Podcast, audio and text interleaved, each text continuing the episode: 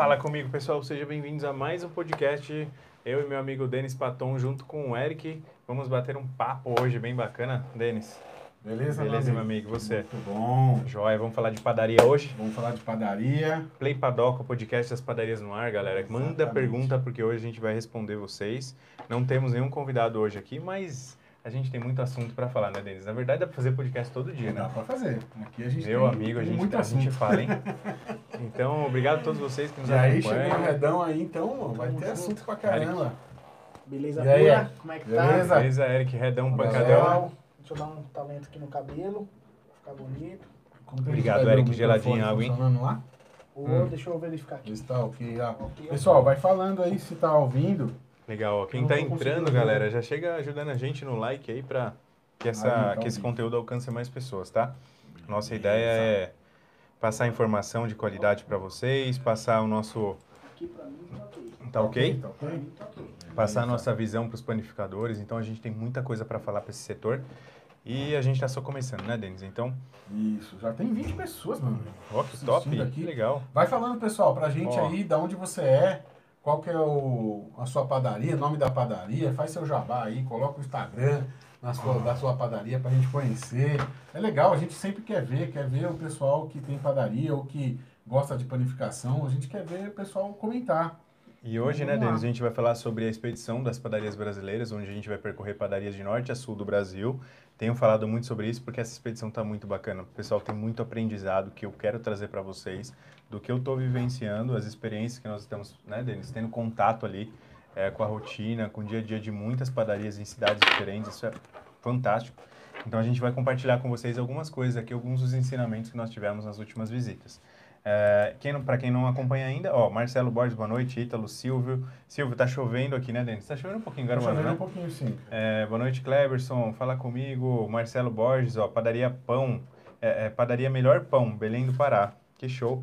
Elisângela, ó, admiro muito o trabalho da gente, que legal. Receitas de padaria, fala comigo, ó, de Jataí, Goiás. Walter Santana, Jataí é lá perto da, Já tá da aí. padaria do Paulo, acho que eu vi ele sim, falar. Sim, sim. É, do Padaria Sem Segredos, eu acho que é perto de Chapadão do Céu. Não é isso, Walter? Caramba. Fala com a gente.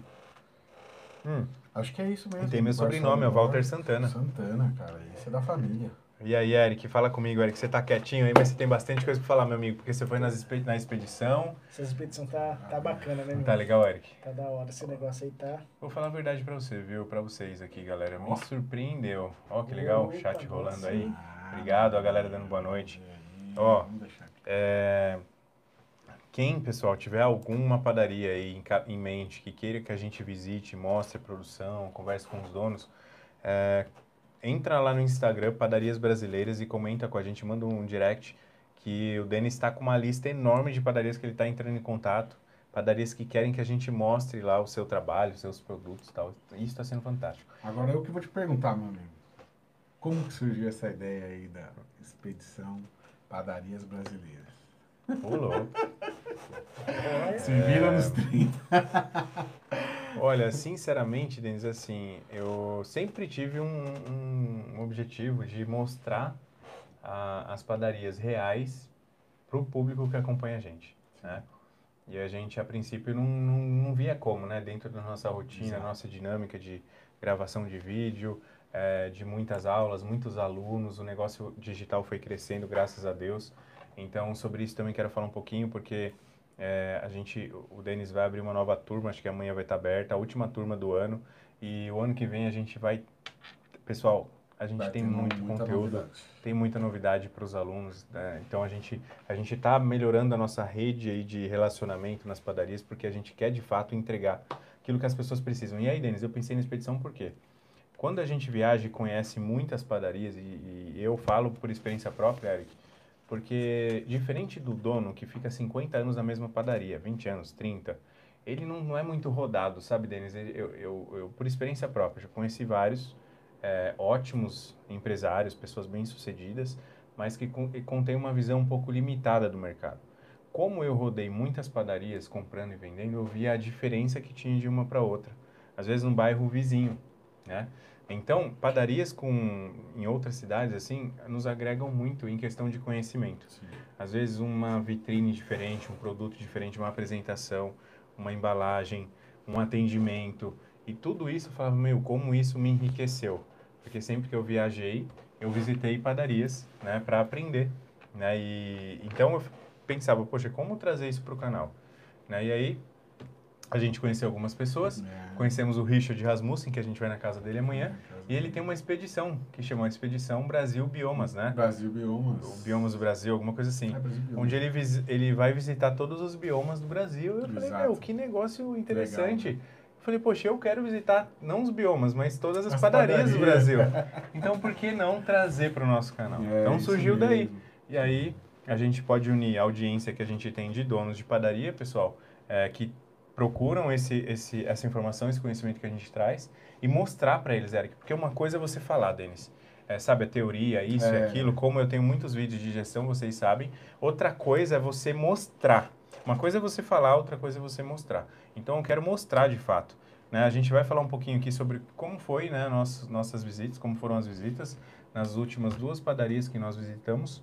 Eu acho que vocês mesmos, é, que nós todos, né, a gente, nós aprendemos muito Exato. e a gente tem muito para passar, né, em, Muito para passar. em duas visitas que nós fizemos, né? Oficialmente duas vocês. visitas, né? Oficialmente Oficialmente, duas. né? Sim. Pela expedição. Uhum. Mas o que eu, que eu queria pontuar também, é, que eu acho bacana, que nesse grupo de alunos, né, e que, é, que você, que a gente formou e que você está dando o treinamento e tal, você sempre falava, né, sempre fala para os alunos, né, ó, visite outras padarias, Uhum. saia da sua Uhum. padaria. Uhum. E eu acho que a expedição também, Padarias Brasileiras, ela é, de fato, é, a realidade que a gente aplica Uhum. que você aplica nas, nos seus Uhum. negócios, né? Então, é, a gente já saía, a gente já foi visitar a padaria, a gente já foi convidado, E a gente não gravava, Denis. não gravava, né? A gente, algumas, algumas inaugurações, né? A Uhum. gente gravou, Uhum. é, se o pessoal quiser ver aqui, tem da Wicoff,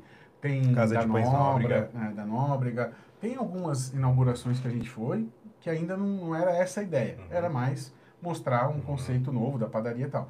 Mas a expedição Padarias Brasileiras, ela mostra um pouco do Everton na prática.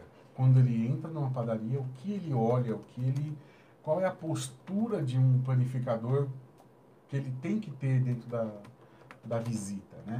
Porque a gente vê, a gente já viu isso, a gente já visitou padarias com outras pessoas, é, as chamadas visitas técnicas, né, nas padarias tal. E o que que acontece? Existe um vício, existe um vício muito ruim dos panificadores de entrar numa padaria e procurar defeito. Uhum. Entrar ali e falar assim, ah, mas pô, o meu, ah, a minha coxinha, eu também faço minha coxinha assim. Ah, é, nossa, meu, meu freezer também é igual a esse. E não sei o quê. E aí a postura acaba que, é, vamos falar assim, que impede de você ter os insights em cada padaria que você entra. Então, eu percebo que você, Everton, quando você entra nas padarias, pode ser a pequena padaria, pode ser a grande padaria, né? Pode ser uma padaria que fatura Uhum. muito, pode ser uma padaria pequena. Você entra com esse olhar. Uhum. Você entra com um olhar de aprendiz. Você entra não olhando o que está errado, ou criticando o que não, não dá, o que não dá. Você entra falando, o que, que esse cara aqui está acertando que eu posso levar lá?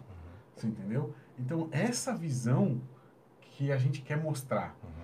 Uhum. Infelizmente, a gente sabe que talvez nem todo mundo possa hoje Uhum. sair visitando todas as padarias. A gente incentiva muito. Uhum. Inclusive, o que está acontecendo é. Muitos dos nossos alunos aqui estão entendendo isso e as padarias que a gente acaba visitando, o pessoal vai lá e visita também e vai ver aquilo. Né? Então, é, acaba acontecendo muita gente foi na padaria real, que a gente foi, então, pô, deixa eu ir lá mesmo, porque o Everton tem uma visão, mas, pô, nada como eu e também ir visitar e ver o que, que eu vejo para minha padaria. Então, é legal que o pessoal está indo visitar, conhecer as padarias que a gente também está tá visitando, e essa postura de olhar e falar assim, o que daqui pode me trazer lucro Sim. que eu ainda não faço. Isso eu acho Essa Fantástico postura deles. você faz. E você conhece donos de padaria, Sim. como eu, hoje você conhece bastante, né? sim, Que tem essa postura de visitar, dono, de visitar outras padarias, mas com um olhar de crítico apenas, Sim. né? Então, como se fosse, ah, eu estou fazendo uma avaliação dessa padaria. Não. Sim. É, primeiro lugar que eu acho que a gente tem que respeitar quem está ali no dia a dia, na batalha, na Exato, luta, exato, né? exato. É, independente de coisas que a gente ache, né? Ache mesmo, entre aspas, porque é, quando a gente não está dentro do negócio é achismo.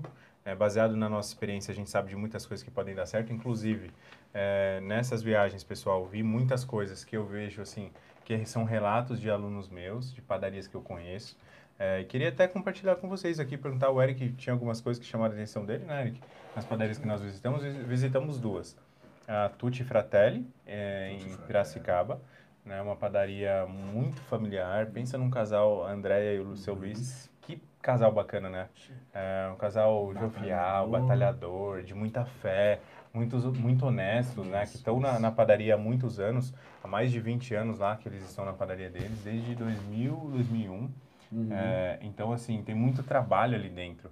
Então, quem sou eu, Denis, para chegar lá apontando defeito, meu amigo? Não sou ninguém, né? Exato. Então tem que respeitar o trabalho que está lá. Agora, obviamente que quando me perguntam eu posso falar. Sim, Olha, sim. Eu aqui faria isso, faria aquilo. Então, eh, a gente viu muitas coisas. O Eric se impressionou pela limpeza e organização É, o Eric, da padaria. A gente estava né? com você e o Eric Luiz. comentou isso, né? É, a padaria do seu Luiz é um exemplo de limpeza e organização, cara. E olha que eles não se Sim. prepararam para nos É, receber. ele, sim. né? é, já, Fazia já parte do- que do aquilo dia a é a dia. rotina. E ali Aham. você comprova que indifere de uma padaria de 100 funcionários ou uma padaria de 20. Uhum. A limpeza tá, é da pessoa, é Sim. da, da cultura É, da porque você empresa vê mesmo. que as máquinas estavam limpas, É, tava né? tudo limpo, a Os máquina. equipamentos, os Onde azulejos até o pé bate a massa limpo. do padeiro ali, cara. E mesmo na hora do atendimento, os funcionários é, é, fatiando frios, por exemplo, depois que serviam o cliente, eles iam limpar a Sim, máquina. sim. Então a gente percebe que é um hábito, né? Isso chamou bastante atenção. É. Outra coisa do cafezinho também, né, Eric? Que você... É verdade, ele comentou que o pessoal do interior gosta mais de café coado. Eu sou do interior e é verdade, a gente gosta mais de café coado, cara. Aí comecei a reparar, falei, putz, é verdade, onde eu vou é café coado. Mas a maioria das falou pessoas... Eu isso falei isso no né? vídeo, é. Porque em São Paulo, capital, nem máquina de café coado a gente tinha. Nas padarias que em São Paulo se fala assim, padaria que vende café coado é padaria de, de bairro, de vila, Isso. né? Então eu tive padaria assim, desse, nesse perfil, que eu tinha o café de coador, que a gente falava, né? É, numa máquina antiga lá que todo mundo conhece em São Paulo. É, chama Cara, é Monarca. aquela máquina que tem, É, um tem uma negócio- coroa. Eu É. adoro o café. Não parece que o café, não parece que é mais gostoso o café Essa dessa que, máquina? quando eu fazia, a a É, eu isso, fazia é a torneirinha, pós lá, é, na, na F1000 tinha uma padaria Aham. Que o cara falava assim, dá o chapado, ele falava, é chapado. Porque o pão, cara, é, não era o pão na chapa, assim. O cara metia aquele negócio É, o pesado em cima, o ferro, e ficava chapado Aham. mesmo, assim. E esse, esse café daquele tonelzinho, não sei como que chama aquilo. Que é a é que torneirinha lá, que o cara ficou ali, né? Uhum. É um montão Sim, de café. sim. É um coadorzão grandãozão, cara. É Nossa, legal, que cara. café Chama é muito atenção. bom, Parece cara. que até é mais gostoso que os outros. né? Parece que você, é. E Eu você gosto. é do interior também, né? É, eu sou daqui. Jundiaí, O. Denis é de Jundiaí, é. então... É, a gente tem é, mais... Só que São pra Paulo capital, assim, as padarias que é, acham que, né, muitas vezes tem, tem cliente para tudo, mas em São Paulo é o café expresso que predomina. Sim, sim, sim. E quando a gente vai para o interior, então eu já sabia a resposta, mas eu perguntei lá pro seu Luiz, e ele falou, não, a gente vende muito mais café é, coado, né? Claro. É. Então, aí o Eric chamou a atenção dele, isso é interessante, porque é um produto também muito lucrativo de se vender, né? Então, É. ah, mas eu queria vender café expresso. Tudo bem, mas o meu público consome café coado. Sim, então, vou vender o café sim. coado, oferecer o expresso como opção também, né? É, mas assim, o que ficou, pessoal, legal dessa, dessa experiência lá em Piracicaba é que, assim, é, eu percebo que são famílias que estão à frente do negócio, que têm as mesmas dores que a gente tem, né? Então, em relação à equipe, Aqui, em relação a treinamento, a produção, é, mas tem uma coisa que as padarias de São Paulo têm, que eu vim de São Paulo capital, né, como vocês sabem, mas tem coisas lá que para nós, é, panificadores de São Paulo, são, são coisas muito básicas. Então, por exemplo, é, a vitrine cheia, o produto certo, na hora certa, então, o fato de você ter um mix altamente lucrativo com valor agregado. Eu sinto que no interior, assim, assim como a gente está falando do café coado, isso serve para o Brasil inteiro, no interior as padarias se comparam demais com o supermercado. Isso em relação a preço, em relação à exposição. É, Ou lanchonete, talvez. ou lanchonete. Ou lanchonete. é sempre se comparando, é, se nivelando por baixo. É, é. né? É, e, e isso me fez refletir um pouco, porque quando eu cheguei em Jundiaí com meu pai, a situação era, era idêntica, né? Não, mas aqui você não está em São Paulo. É. Você não pode cobrar o A que você cobra é em uma São Paulo. lanchonete chique, Sim, uma lanchonete sim. maior, né? Sim. E hoje eu cobro mais Então, eu do que muitas padarias em São Paulo dentro. O, o que a gente, a gente nesse, Hum. ne- nessas visitas, o primeiro ponto que eu também percebi é em relação a preço mesmo. É, em São Paulo, quando a gente foi né, visitar, por exemplo, a, essa padaria nova da Sabor de Mel, é, você percebe que é o, o preço é um preço normal, a gente paga pela qualidade ali e tal. Uhum. E quando a gente foi para o interior, o preço é super Muito baixo. mais baixo. Muito baixo. E engraçado É que assim, não é a qualidade. Cara, tô lembrando Não do é a qualidade. Você tá lembrando do café? O café é super cara. barato. né? Cara, o café era barato demais. Mas cara. isso não precisa, né? Você acha que isso precisa? Ou é por causa desse processo que eles se nivelam por baixo? Porque ele se Denis, ó. compara o cara da, da Então, lanchonete, é, ou até a supermercado e tal, porque a gente percebe que ali tem potencial para um- um, um pouco melhor o preço. Tem um problema, Denis, na minha visão, em relação à precificação. É, agora que eu tenho uma experiência com muitas padarias no Brasil todo, inclusive esse é um módulo que eu fiquei de gravar no meu Sim, treinamento para essa sim. turma nova. Ainda não foi pro ar, porque minha vida Pô, tá uma tá loucura aqui na loucura. internet. E eu sou o skin the game, eu sou o É, cara que tô na que- padaria no é, meio dessa pandemia também, né? Sim, como estrategista. Então, é, mas como, for- como foi prometido, as minhas aulas de precificação eu vou entregar. Se Deus quiser, Denis, até o final do ano, Bom, eu consigo entregar ao início de é. janeiro sim. essa aula de precificação, que na minha opinião é a mais importante. Sabe por quê? É, o que eu sinto fora de São Paulo capital, tá? E aí eu tô falando da maioria das padarias no Brasil todo. É, você pode precificar de três maneiras, né? Você pode é, precificar por custo, Sim, né? Então, ah, custou 10, eu vendo por 20, por 30. sim, É, você pode precificar pelo mercado. sim. Então, ah, quanto que minha concorrência está vendendo? Ah, o pão francês é 13 reais, então eu tenho que vender por 13 reais. E nem sabe quanto custa, na verdade, o produto. Muitas vezes é assim. É, e uma outra forma de precificar é pela diferenciação, exclusividade, experiência, né? Sim, É, não preciso nem falar qual é a que eu prefiro, claro. né? É, mas é claro que uma só, ela deixa a gente cego. Sempre uma forma só de precificar vai deixar a padaria perdendo dinheiro e rentabilidade. Então tem padaria que eu enxergo, né, fora, assim, que eu falo, gente, se eu fosse dono, quanto que essa padaria fatura? 100 mil por mês. Se eu entro aqui no dia, no mês seguinte, ela está faturando 120 mil sem eu fazer nada. Simplesmente arrumando a precificação Sim. e focando nos produtos que tem que focar. Mas as padarias ficam naquela. Quando elas se comparam com o supermercado, que é um grande erro na minha visão, porque, é, é, gente, não tem como comparar o serviço de uma padaria que tem uma localização, tem um atendente para falar um bom dia, para chamar pelo nome. É, não dá para comparar esse produto com aquele de gôndola de supermercado. Sim. É um outro, ah, mas o mercado vende a bisnaguinha. Não, não importa. É outro É, produto num outro momento. Exatamente. E você sabe? falando assim, Everton, eu lembro aqui é, das, das turmas de, de mentoria. Uhum, A uhum. gente chegou a fazer isso com Uhum. alguns, né?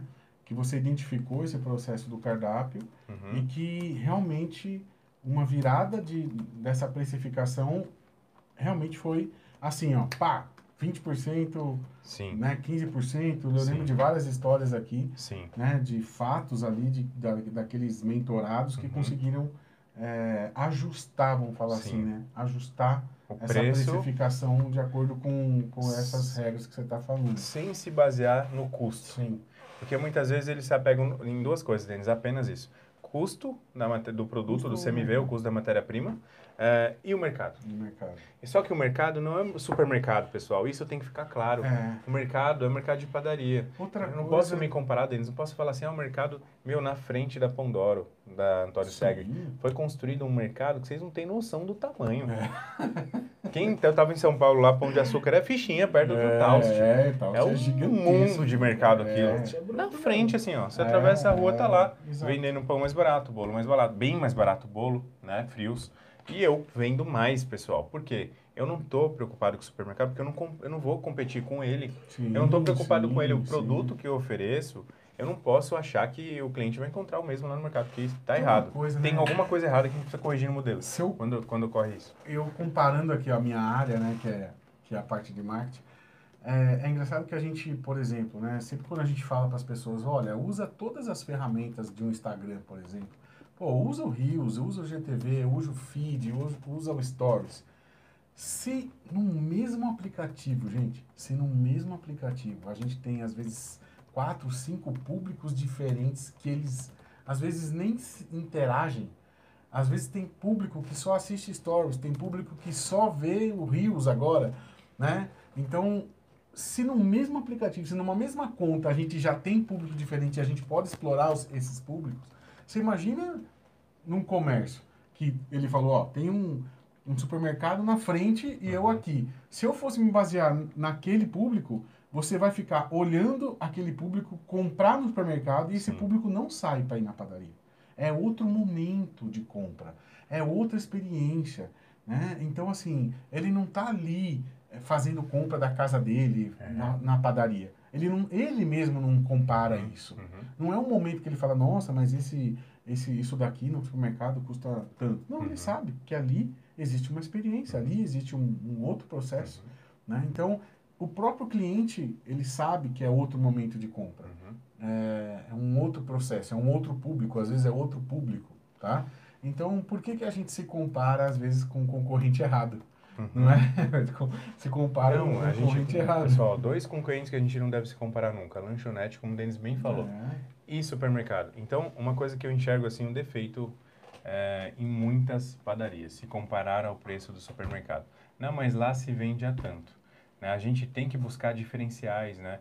É, e aí eu não falo só de produto, mas sim de serviço, de cardápio. A gente precisa oferecer algo que a concorrência não ofereça. O próprio fato de você manter a sua vitrine sempre abastecida e cheia já é um diferencial. Né? Porque as empresas, Eric, não fazem isso. Então, uma coisa que também no interior chama atenção, porque eu vim eu fui para o interior, saí de São Paulo, né? Vim aqui para Jundiaí, e quando eu cheguei em Jundiaí, eu me deparei com isso. Não, mas Everton, isso daqui só vende terça e quinta. Porque o cliente está acostumado. Então, quarta-feira, é. o cliente que chega lá quarta. Com vontade é, de comer aqui. Não, não vai comer porque eu, eu, eu, determinei, de, eu determinei que é só terça e quinta. Então, Eric, eu conheço essa mentalidade que vem do dono, aí vai para a liderança, vai para a produção. Para você arrancar isso, você tem que ser firme e é. falar, gente, daqui para frente, ó, esse produto aqui, ó, que eu vi lá no canal do Everton, eu quero todo dia na loja. Exato. Ah, mas não vai vender, não vai vender no primeiro dia, nem no segundo, nem no terceiro. No primeiro mês você vai estar tá vendendo muito. muito no, no, primeiro, no, no, primeiro ano você vai estar tá arrebentando de vender um produto que não é margem de 100%. E aí as padarias ficam lá brigando, Denis, para vender o pão francês. Exato. Tem produtos com mais de mil por cento. Por que, que eu tô ah, lá focado em vender? É, tudo é, bem. Deixa o pão francês cumprir o papel dele. Que é atrair cliente. É, atrair Para você vender o que realmente traz valor. servir ali. Com certeza. Para depois você agregar você as outras isso coisas. Né? interfere também no tamanho da padaria. Não é, Eric? A gente, a gente já presenciou padarias maiores uhum. agarradas no preço da, do pão francês sim, e padarias sim. menores agarradas no preço do pão francês. É, então verdade. isso vem então, da. Indifere da... do tamanho da padaria, né? E aí, Eric, isso tem a ver com a estratégia do dono da padaria. Então, quando eu falei em precificação, é, eu, eu preciso entregar esse módulo para os alunos. Se Deus quiser, eu vou conseguir aí até janeiro, vamos dizer assim, porque faz muita diferença. Né? A precificação, ela é uma parte da engrenagem das mais importantes, se não for a mais importante. De nada adianta você vender e não receber por aquilo. Exato. Ou você receber um valor que não seja o suficiente. Né? Isso não vai. Ah, mas o cliente reclama do meu atendimento. Tá, tá. Pessoal, se você não tiver verba para treinar a sua equipe, para investir em marketing, você não vai, não vai pagar esse treinamento. Não vai, a operação não vai se pagar. E ninguém trabalha assim, Denis. Então a gente precisa é, criar, ah, mas eu não consigo que esse produto. Todo mundo vende baixo, barato na minha cidade. Aí eu vou ver, às vezes, uma mudança, meu. Coloca um parmesão nesse produto aí. Pronto, Sim. você tem um outro produto. É. Então, esse é um detalhe marcante na minha visita em padarias no interior. É, eu acredito que a, a, as padarias têm essa crença de que eu não posso aumentar o preço por conta da concorrência. E, pô, se eu pudesse usar o preço, mesmo sem saber a qualidade, apenas o preço para me diferenciar, para falar assim, ó, o pão de queijo do Everton é igual ao da concorrência. Da concorrência custa 20. Se eu, se eu quiser me diferenciar, eu coloco 40 reais. É o mesmo pão de queijo. A gente vai falar, meu, mas como é que esse cara cobra 40 reais? Alguma coisa tem. Né? E aí o meu trabalho de entregar. Sim. Muitas vezes a gente não, a gente acha que é, o cliente ele vai falar assim, ah, aumentou um real lá no preço da baguete, eu não vou mais comprar. Porque a gente peca na entrega. A gente muitas vezes cria lá o marketing, olha a baguete que eu fiz com fermentação natural, farinha orgânica e tal. E na hora de entregar o produto, a gente não fala nada para o cliente. nada, não- Então, o exatamente. cliente vai continuar achando o preço. que a né? sua baguete é igual a da concorrência. Exato. Entendeu? Então tem muita padaria ganhando muito dinheiro porque consegue precificar corretamente. Então ela ganha onde tem que ganhar. Tem outra coisa também que eu observo que você, que você fala bastante, inclusive os alunos também, Uhum. que é quando você faz uma mudança ou faz esse teste ou uma mudança da precificação que você está, por exemplo, dando esse exemplo aqui. Às vezes a pessoa tem dois, dois mindset assim. Ela acha aquilo, tipo, ela, ela que determina o preço, é um achismo. Uhum. Tipo assim, ah, eu acho que isso vai ficar muito caro, ninguém vai comprar. Sim. Então é um achismo. Né? Às E vezes, você já se não- deparou com muitos E eu- alunos de mentoria assim, né, Denis? Muitos alunos. Muitos alunos. E isso também é uma coisa que. Eu não estou falando de pegar um produto de 8 e passar para 48. Uhum. Estou falando de às vezes você pegar um produto de 8 e passar para 10 e ela falou, nossa, muito caro e não vão comprar, não vão Uhum. comprar. E isso parece que a mente já fecha aquilo, Uhum. já fala, nossa, então é. Então ele vende um negócio que ele mesmo não, Sim. né, que ele mesmo acha caro ou acha que aquilo está fazendo, explorando alguma coisa assim. Tá, isso é um ponto. Uhum. O outro ponto é quando a pessoa não pensa isso, ela fala, não, legal, vamos experimentar o preço. E vem um cliente que fala do preço Uhum. e os outros 99 clientes compram sem problema nenhum. E ela se apega, ah, mas teve um cliente que falou do preço. Uhum.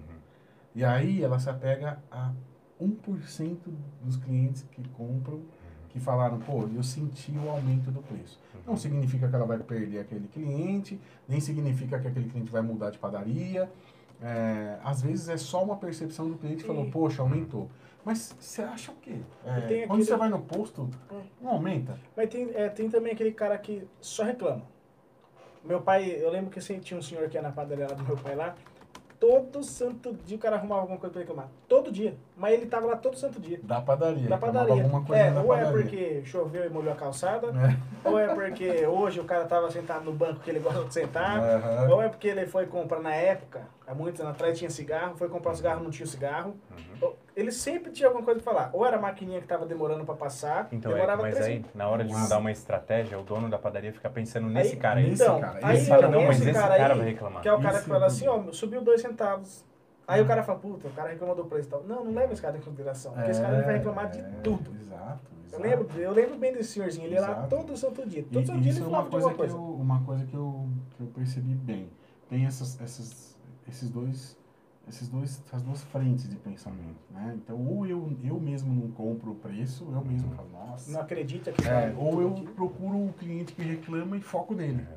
né? Foco nele. Mas todos os outros não reclamaram. E é aquilo, né? A gente teve uma live aqui que você mostrou o percentual é, do reflexo de, uma, de, uma- de um aumento de De 10% preços. e tal, que pode refletir lá na frente. Então, ele parece que não percebe esse jogo dos números, o quanto é importante para a saúde da empresa aquilo.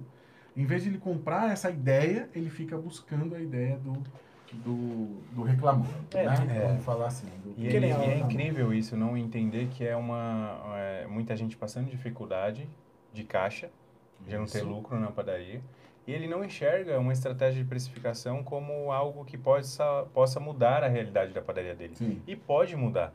Se você acerta na precificação, você muda seu resultado, né, da noite para o dia. Uhum. É muito importante entender alguns aspectos assim do negócio em si. Muita gente que acompanha a gente está pensando em montar uma padaria ou ou está com dificuldade na, na sua primeira padaria. E o que eu diria é o seguinte, pessoal, a gente precisa entender como que funciona a matemática da coisa ali. Exato. Aonde é que a padaria ganha, onde é que a padaria perde, onde eu devo focar. Alguém, alguém precisa entender isso, né? Mas Alguém dentro do negócio É, tem que entender. eu Isso é vi- fundamental. Olha, quando as pessoas me procuram muito, né? Às vezes eu sou um, um, um dos canais aqui de atendimento, do, do, do Everton e tal, e tem muito relato. Gente, é, vocês não imaginam quantos, quantos atendimentos a gente faz por dia aqui. É, é muito. Mas é, o que a gente... E nem dá para atender todos. Nem né, dá para atender todos. A gente realmente ainda, ainda falta a gente aí para a gente atender todo mundo. Mas eu já consigo é, ter um padrão assim. A pessoa que quer abrir uma padaria, pouquíssimos se colocam como empresários, Uhum. né? E, e, e de repente eles querem estudar esse mercado e fazer o processo certo. E às vezes tem pessoas assim, Sim. até que, que fazem a mentoria por causa disso e tal. Mas a maioria é a pessoa que ou era o padeiro e quer fazer um, quer abrir um negócio, ou ele veio, tem um emprego e quer deixar o emprego e né, abrir com a família, com a esposa. Voltamos, né, na padaria sempre a gente volta no processo familiar. Então, ó, ah, eu, a minha, minha esposa vai ficar no caixa, eu vou ficar na produção e tal. E aí o que acontece? Não tem ninguém para olhar os números ou para se especializar nisso. Primeiro, a pessoa vai buscar a receita, vai buscar o cardápio, vai buscar as outras coisas de produção e depois ela, quando ela começa a sofrer as consequências da, eh, do não conhecimento ali, ela fala, nossa, eu preciso estudar os números. Sim.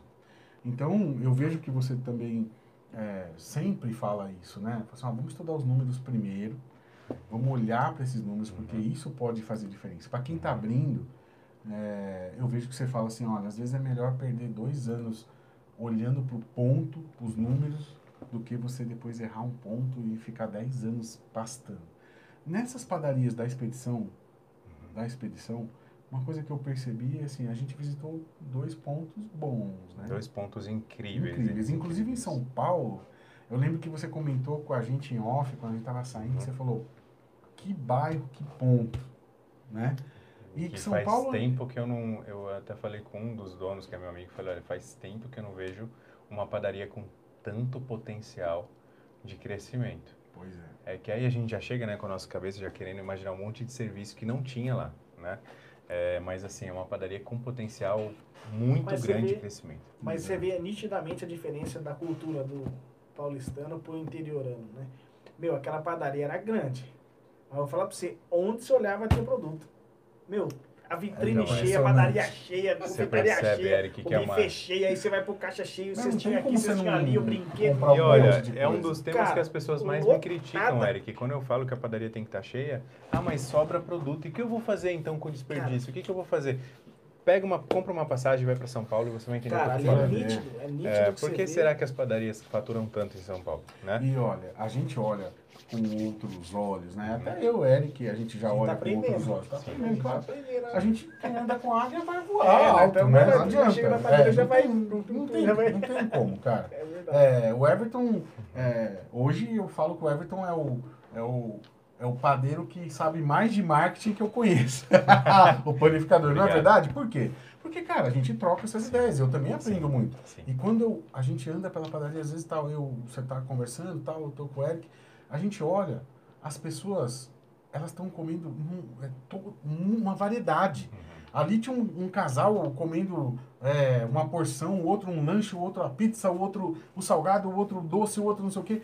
Então, aquele reflexo de vitrine lotada, aqueles bolos, você fala assim, cara, pra que tanto bolo? Vai bolo pra caramba, doce É pra caramba. Duas vitrines, vitrines lá, vitrine na frente, vitrine não é pra lá. É, como chama aí? aquilo? Ilha? Ilha da pizza Sim. tal. Ô, Denis, você sabe o que mata, o que mata uma padaria? Quando eu chego numa padaria que eu falo, meu, morreu. Pode fechar. Só tem um... Quando você senta, e aí você fica assim, meu, entrei numa padaria. Nossa, eu vou lanchar. É, Nossa, eu vou comer bem. é. Aí você entra na padaria e você olha a vitrine vazia. Aí você pega o cardápio. Putz. Nossa, é um item aqui, outro ali que você fala, gente. Aí, É. aí você fala assim, meu, acho que eu vou ali na Copa, na lanchonete, ver se tem algum, Alguma algum quibe, coisa, alguma é. esfirra empada. Você chega lá, não tem nada. Aí Ou cê- tem um de... um Aí, de- por obrigação, você tem que pedir algum produto. Aí você fala, Sim. meu, eu não vou em outro lugar comer. O que, que, que, que resta? Um pão de queijo. Aí você pede pão de queijo frio, Nossa, aí não dá, cara. duro. É. E aí o cliente sai da padaria, muitas vezes, ou não, no dia seguinte ele fala assim, ah, eu vou lá na Casa do Pão de Queijo, que é uma franquia. Vou na Starbucks, que é uma rede muito grande. É, gente, eles não fabricam produto. A padaria fabrica. Exato. É uma fábrica. Como que uma loja de fábrica pode se dar o luxo de ter um produto pior Pior do que o que compra de venda e revenda? Exato. É, e você, aí, Denis, quando eu me deparo com essa situação, eu falo, meu, essa padaria só falta fechar a porta. Resultado não tem. É o que você falou, você vê aquela ilha, você vê gente com pizza, Nossa, aí você vê cara. sorvete, É, aí você vê Então, doce. você Aí, aí sabe qual que é a sensação? Eu vou sentar, eu, minha esposa, meu, É eu tô hoje. bem. A sensação é hoje. Nossa, eu Não, tô é, A bem. gente quando sentou lá, nós Meu, olhei pro cara, que e que falei, vai "Chefão, ser, o mano?" que, que nós vamos comer hoje? Não, você, quer ligar pra todo mundo, você quer É, ligar pros seus é, amigos. É o exatamente. que acontece na padaria em São Paulo, que as pessoas precisam entender por que, É, que o paulistano exatamente. fica na padaria. Porque Exatamente. tem produto e porque a casa tá sempre cheia. E, e as pessoas, lembra aquilo que até eu lembro isso que a gente fala, ô, de, as pessoas acabam transformando a padaria em um destino. Ó, pô, vamos marcar algum lugar? Vamos marcar na padaria, pô. Sim. Por quê? Porque lá, se você quiser comer qualquer coisa, você come. Se você quiser, Eu gosto como. de pizza, Mas você qualquer, gosta meu, de lanche, você quer comer um comida lanche, e você comida. gosta de pastel, tem os três lá. Hoje tem quantos até tem, né? buffet lá. Você, ah, você pega um buffet, pega uma É. sopa, pega qualquer coisa. Então é um ponto. É, São Paulo mostra todos, isso. né? Uhum. São Paulo tem esse diferencial Sim. imenso. Que, tudo bem, você tem aqui. Né? Uhum. Aqui em Jundiaí você tem isso, mas poucas têm de você sentar e cada um tem o direito de comer qualquer Sim. coisa. Entendeu? Então é, é extremamente, eu acho é extremamente inteligente esse processo de levar. E aí que se forma uma cultura de consumo. Com certeza. Agora, se a pessoa não tem, Porque não tem nada, não tem diferencial, Denis, não tem é- nada, é- ela não vai, é pô. tão, é tão, assim, discrepante a diferença que quando eu rodo em padarias, eu falo, gente, não dá, eu vou ter que dominar tudo mesmo.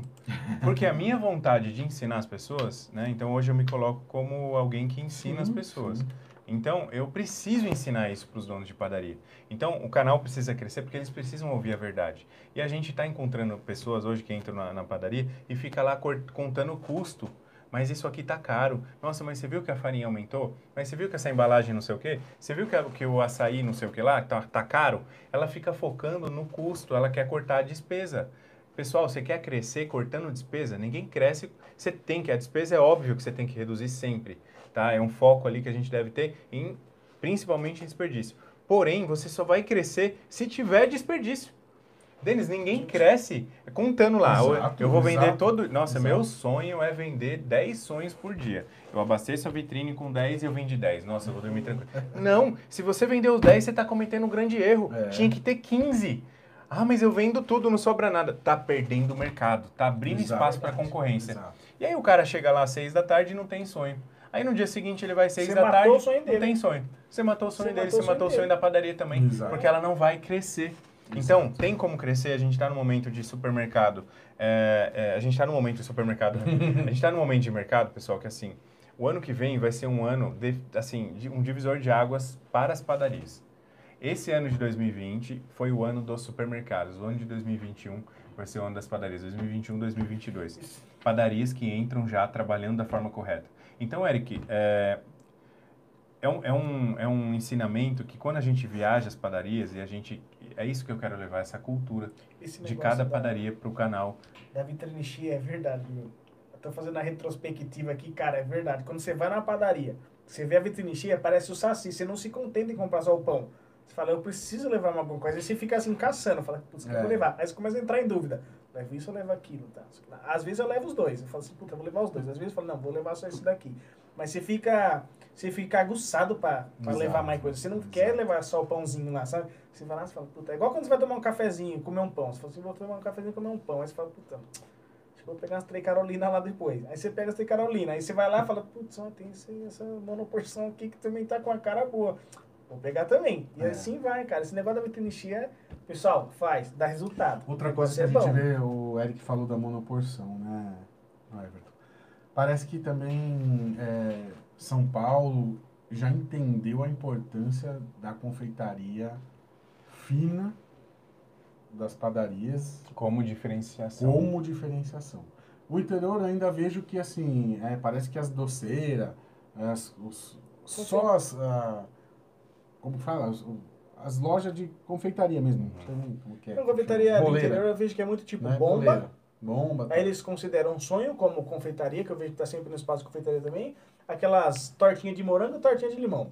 Que é padrãozinho nas padarias, né? Mas não tem uns. Então, e aí quando você vê a sabor de mel, por exemplo, com aquela vitrine entupida, você vê a Pondoro com o chefe Marcos rebentando com aqueles com, aqueles, com aquelas monoporções e também as outras coisas, mas o que chama muito a atenção a monoporção, né? Você acha que também esse processo da monoporção ele poderia ser mais explorado por outras padarias do interior ou é, interior ainda o cara quer aquele bolo grande, aquele negócio grande de família? Sim. É, como você vê isso? Então, essa é uma questão também, Denis, que sempre que alguém me encontra, né, é, e o Eric está sempre lá, sempre chega algum panificador, né, Eric também, e, e, é uma questão que ela aparece com frequência também. Então, a pessoa fala assim, ah, não, mas na minha cidade, é assim, na minha, começa assim, na minha cidade é diferente. O pessoal gosta do bolo grandão, de um quilo e meio, e uma bomba gigante. É, tudo bem, tem público para tudo, mas não é bom nem para a padaria nem para o cliente, porque hoje as famílias estão menores, e não é só em São Paulo capital. Não, é só. É, hoje famílias com dois filhos já é um negócio diferente, quase Sim. que raro. É, um casal com dois filhos, então as famílias estão menores. Porções menores, como monoporção, são excelentes para o cliente, porque ele paga e consome, não sobra nada, ele se sente bem assim. A padaria tem um produto com muito valor agregado, porque é uma unidade, então já que o cliente vai comprar só aquele pedaço é mais caro. O bolo, hoje um bolo de aniversário de um quilo numa vitrine de padaria é perda de vendas, porque você vai fazer um aniversário em casa, quatro pessoas vão comemorar. Um quilo de bolo é muito. É muito. Né? A gente considera 100 gramas por pessoa. Então, a pessoa compra uma vez e sobra tudo. Aí na segunda vez ela já não quer mais comprar. Né? Então a gente precisa, por questão de custo, fica mais barato. Ele olha assim, Denis, poxa, um bolo de é, 700 gramas, ele custa 50 reais. Pô, mais 700 gramas eu consigo fazer aniversário para quatro pessoas. Sim. Agora, no de um quilo, você pode colocar, às vezes, de 50 para 60 reais. Né? Você está aumentando só 20% num bolo com 40% a mais.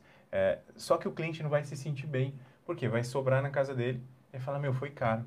Às vezes, um que atenda ele, você consegue mais margem de contribuição, né? Você consegue Sim. colocar uma margem maior no produto, mas você atende ele melhor. Então, não tem assim, ah, mas na minha região tem que ser produto é, grande. Galera, tudo bem, você continua vendendo, você está perdendo dinheiro, porque você poderia cobrar mais caro no quilo, e você está deixando de atender o cliente de uma forma correta, de uma forma legal. É. Quem quer bolo grande, pessoal, quem tem que nem a minha família que é grande, eu vou pedir um bolo lá de 2 quilos, beleza, sim, sim. não vai sobrar nada. Mas a maioria das famílias não é assim. Então você tem que pensar o quê? No seu consumidor, que cada vez mais as pessoas estão procurando produtos menores. É a monoporção, Denis. Isso que eu ia, eu é, ia é, falar. A monoporção é uma saída só que a monoporção só em si, para você ficar lá na mão de um confeiteiro, né? Hoje a gente gravou um vídeo com o Marcos. Você viu ele com ultracongelador? É, Até perguntei para ele no vídeo, né? Você vive sem ultracongelador? Na lata, ele não, não vive. Uhum. Então você consegue fazer monoporção para uma semana e um dia. Você uhum. ultracongela e depois você só vai finalizando e entregando para a loja. Então, a monoporção é uma ótima saída para deixar a vitrine bonita é, eu e acho ter rentabilidade na confeitaria. acho que não é à toa que na escola, na escola o, o monoporção acho que é o que tem recorde de venda. Uhum. Porque as pessoas estão vendo isso e também acho que é pela qualidade ali que elas veem na, na Pão Douro também. Mas existe aquele processo, ainda assim também eu acho, da, da monoporção, que é o meu caso, por exemplo, que família pequena tal, que você tem a escolha. Então também você não precisa não precisa é, chegar num acordo. Sim. Você fala, cara, eu gosto de nozes, o outro gosta de chocolate, chocolate o outro disso daquilo. Então eu até é, já presenciei isso com isenção total de chegar num, numa, numa reunião de família a pessoa, ao invés de levar um bolo, leva lá cinco, seis monoporções diferentes e aquilo, cara, vira é uma festa, porque cada um pega um e tal, e aquilo é, é bacana. é algo mirabolante, cara. E não é, a gente fez a live lá do Red Velvet, a apresentação é tudo. Mas, cara, você viu que ele é uma monoporção simples e rápida de fazer. Uhum, verdade. Não é um negócio, oh meu Deus, é, não. Não exige um conhecimento muito, muito apurado. Ficou muito saboroso tudo, mas o acabamento dela, a finalização dela é é o principal. Confeitaria é processo, eu quase não né? Vejo ela. Como padaria é, também. É um processo bem definido que você tem que ter.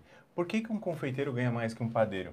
Na minha opinião, vocês sabem por que, que um confeiteiro? Já pararam para pensar? Eu acho que é porque ele é mais artista, ele é mais detalhista, assim, mais... Ele precisa ter bom gosto. É. Hum. Confeiteiro não é pago para ter mau gosto. Hum. Confeiteiro que gosta de enfeite, de bolo, sei lá, uma cor lá que sim, ilumina sim. a noite, um monte de brilhante em cima, acabou. Isso não vende, isso é, isso é feio. Isso é, feio. é, o muito, too much, é, uhum. é feio. Mas é, é, mais, é menos, é, é mais. menos é mais. Então, é, confeiteiro hoje, ele tem que ter bom gosto. É um artista, Elegância, é tem que ter elegância. É Por isso que o chefe Marcos, né, vocês conhecem, verdade, é eu sou suspeito em falar, por isso que o cara é bom. A gente, o, É. o chefe Marcos, eu, eu tenho uma imagem aqui, rapaz, Uhum. falar que ele, deixa eu ver se eu consigo colocar ela aqui. Ele, ele, ele bateu um- uma meta. né? Ricardo Anunciato falou que tá com saudade de vir na Pandora. Opa, cara. Um abraço, Ricardo. Obrigado, viu, pelos comentários já, aqui. cara. preciso Eu tô falando com o pessoal aqui, enquanto eu tô falando com É, vocês. é, ó. tá Vai mandando mensagem aqui, aqui, ó. pessoal. Vamos interagindo, ó. Podcast é pra isso, tá, pessoal? Isso. Aí, ó, o filho da véia, no canal do YouTube, bateu 5 mil inscritos. E hoje, né, ele que fez uma Hoje, live hoje a gente fez uma live. E, ó, com e a... o grande detalhe é, dessa receita do canole. Canole a gente já viu em outras padarias também. A gente já viu.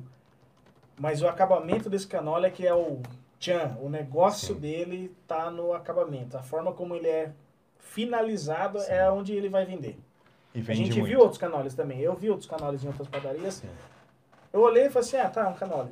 É um canole, é isso aí. É, tá, um canole. Mas o nosso Mas canole é, é- o canole. Né? Você quer levar É pra um casa, quer presentear alguém. é um negócio que você fala assim, né? meu, parece, não sei explicar, parece um Sim, quadro, uma obra de arte que você, fala, você admira aquele trabalho, você fala assim, nossa, Eric, ó, se você for é parar para analisar os últimos produtos que nós criamos na padaria, e aí você pode considerar, né, não o canole, que o canole já é um produto mais velho na padaria, né, que faz muito sucesso ainda, Danit também, mas a gente criou recentemente o croissant francês, eh, nós já tínhamos, mas a gente, a gente criou uma estrutura de produção, né?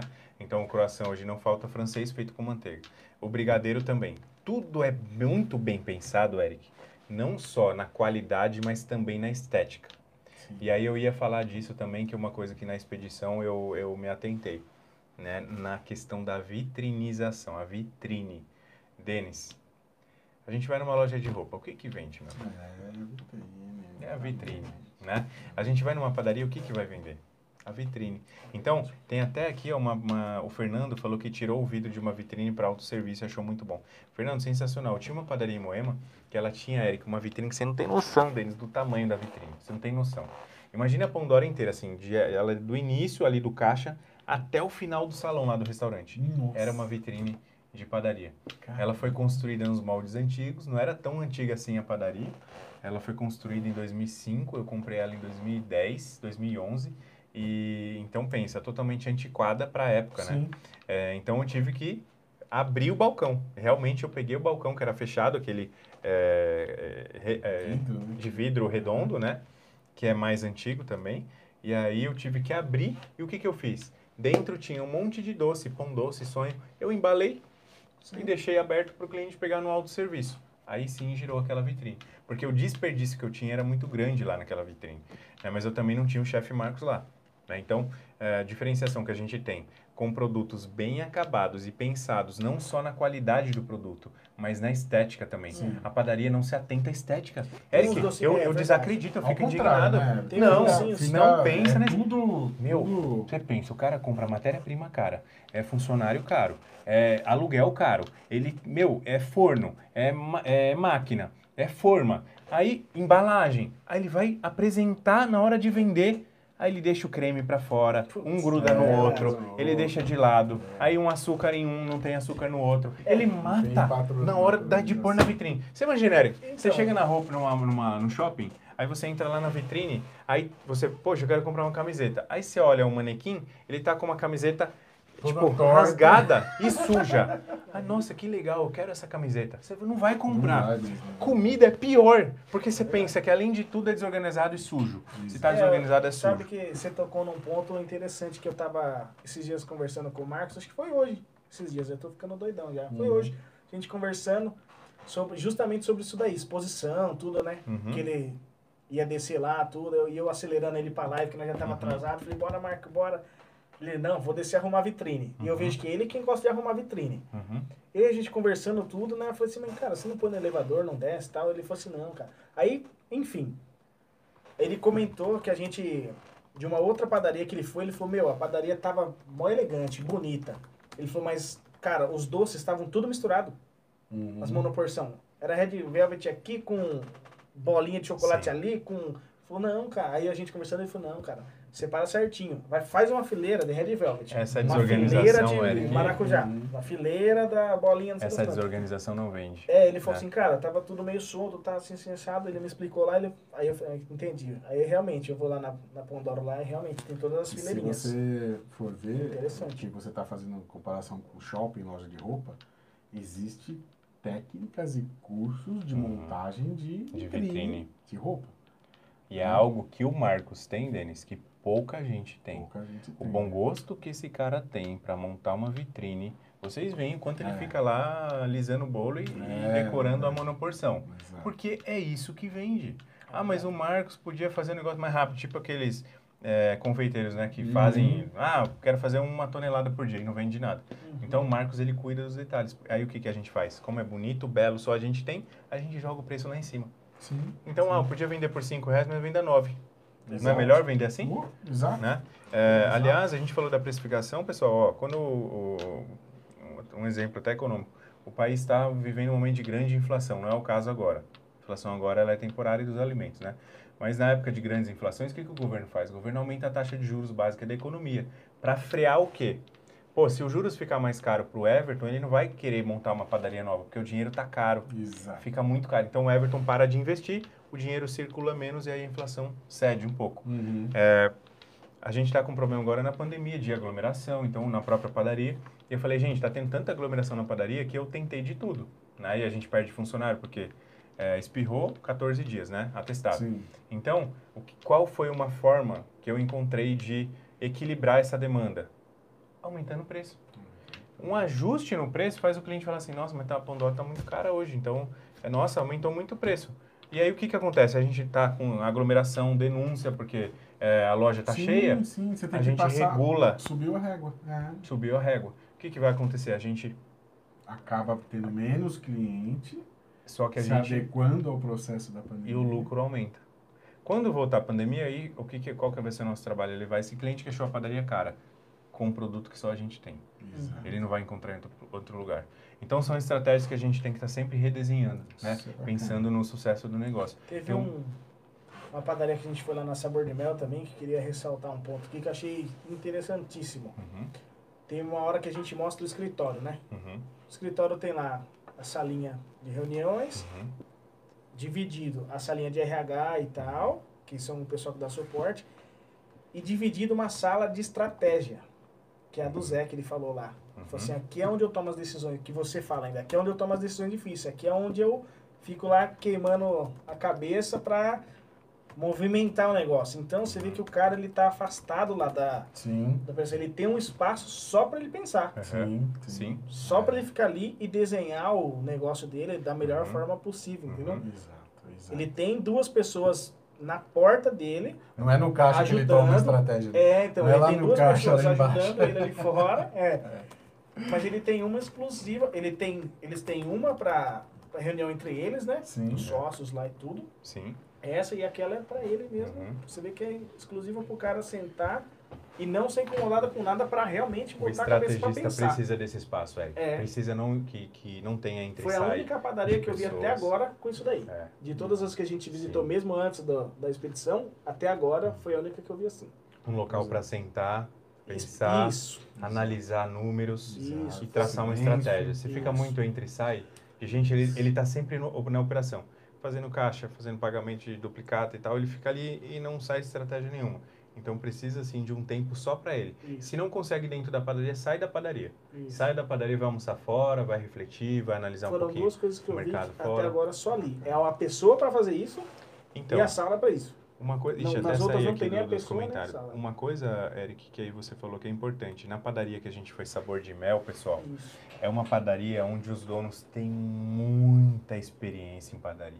É verdade. É, no setor de panificação, não- né? então eu conheço o Toninho da Brasforno, poxa, o Toninho é dono da Brasforno que é sócio lá, poxa, quando eu era criança, Já eu via no- ele na revista Padaria 2000. O cara é um ícone na panificação, ele conhece tudo. Ele é sócio da padaria. O Braguinha, que vocês conheceram também, Exato. aquela figura, né? Figura. Aquele estilo meio galã dele lá, É, sempre foi daquele jeito, né? E o Braguinha, Denis, ele tá dentro de padaria sei lá quantos anos.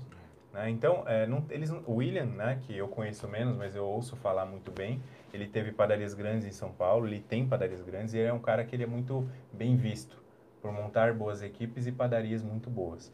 Então, e, é, e aí eles pegaram o Zé, que é um cara que conhece aquela padaria como ninguém, 13 anos de padaria, e montaram um belo de um time de sociedade time. que funciona. Que time. Né? Aí foi um, realmente juntando com um ponto excelente. Você lembra dos Galácticos? Não, mas aí futebol? que tá. Aí juntou um time e deu sorte no ponto. Não, Não. cara. Esse time não estaria não estaria se não fosse um ponto naquilo, diferente exato, daquele. Exato. né? É, então eu falo, tem que perder tempo, perder, né, entre Sim, aspas, tem que sim. investir tempo no ponto, mais do que qualquer coisa. Ah, vou ficar dois anos escolhendo ponto, fique dois anos do que é melhor do que ficar 20 chorando depois. É. Que, ah, minha padaria se fosse ali seria melhor. Vou fazer o ponto. Né? Não, não vai. É, eu, eu Tem acho que... comentário aqui, hein, amigo?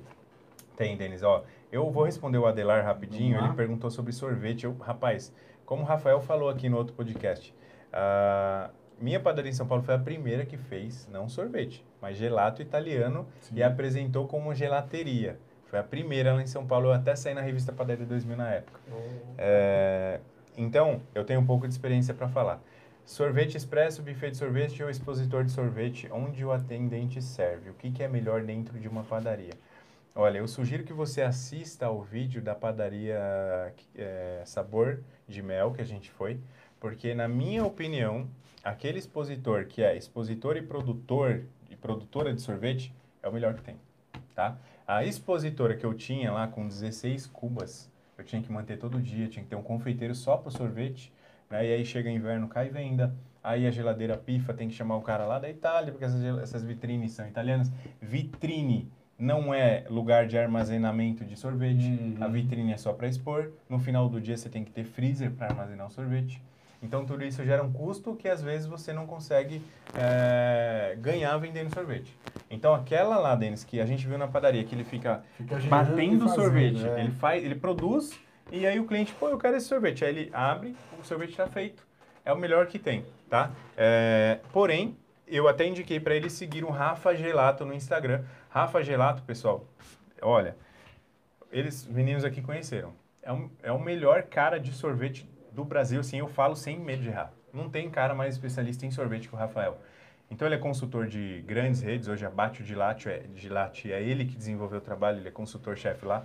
É, então é um cara que entende, entra lá no Instagram dele, conversa com ele, porque eu tenho vários planos com o Rafa, inclusive de trazer algo que as padarias não conhecem ainda.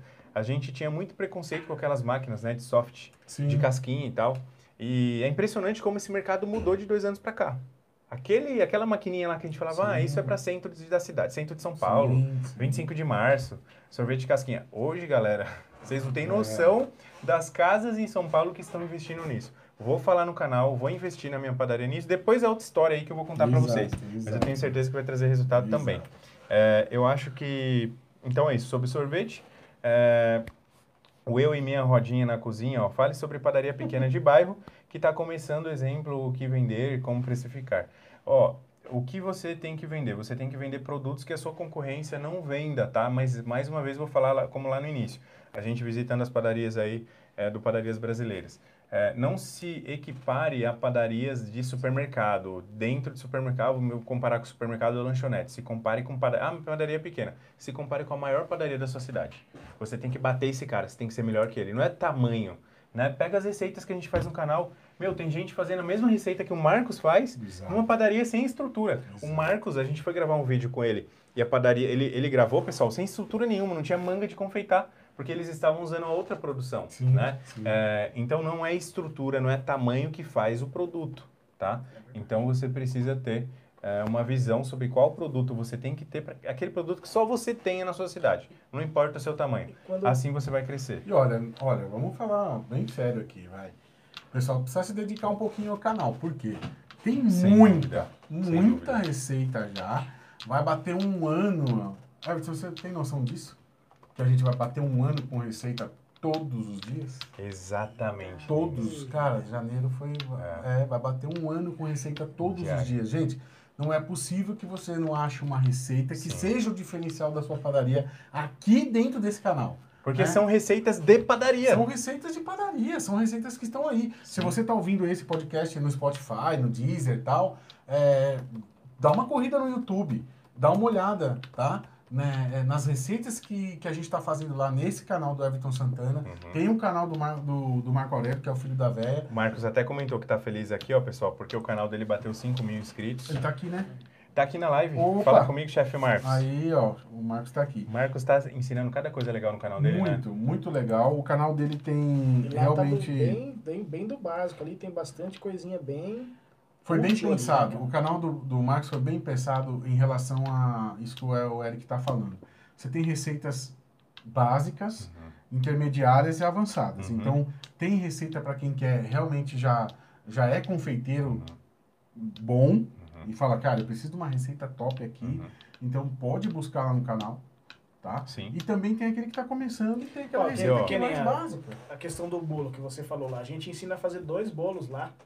A montagem, o passo a passo. Uhum. A gente ensina a fazer o pão de ló num vídeo, Uhum. ensina a fazer o creme no outro, Uhum. ensina a fazer o creme de chocolate no outro. São Uhum. a gente divide bem assim, pessoal, para ficar bem explicado, bem, pra você entender bem mesmo. Sim. Depois a gente faz uma montagem do bolo. Uhum. Então ele mostra o passo a passo, a Não, estratégia, a forma que ele monta o bolo, Vídeo o que ele põe primeiro, o que ele põe primeiro, que ele não põe. quem tem visão aqui vai entender o que eu vou falar agora. Ano que vem, em janeiro, o chefe Marcos vai estar na Le Cordon Bleu, em São Pense, Paulo, Pense. tá? Marcos vai estar na Le Cordon Bleu no início do ano que vem.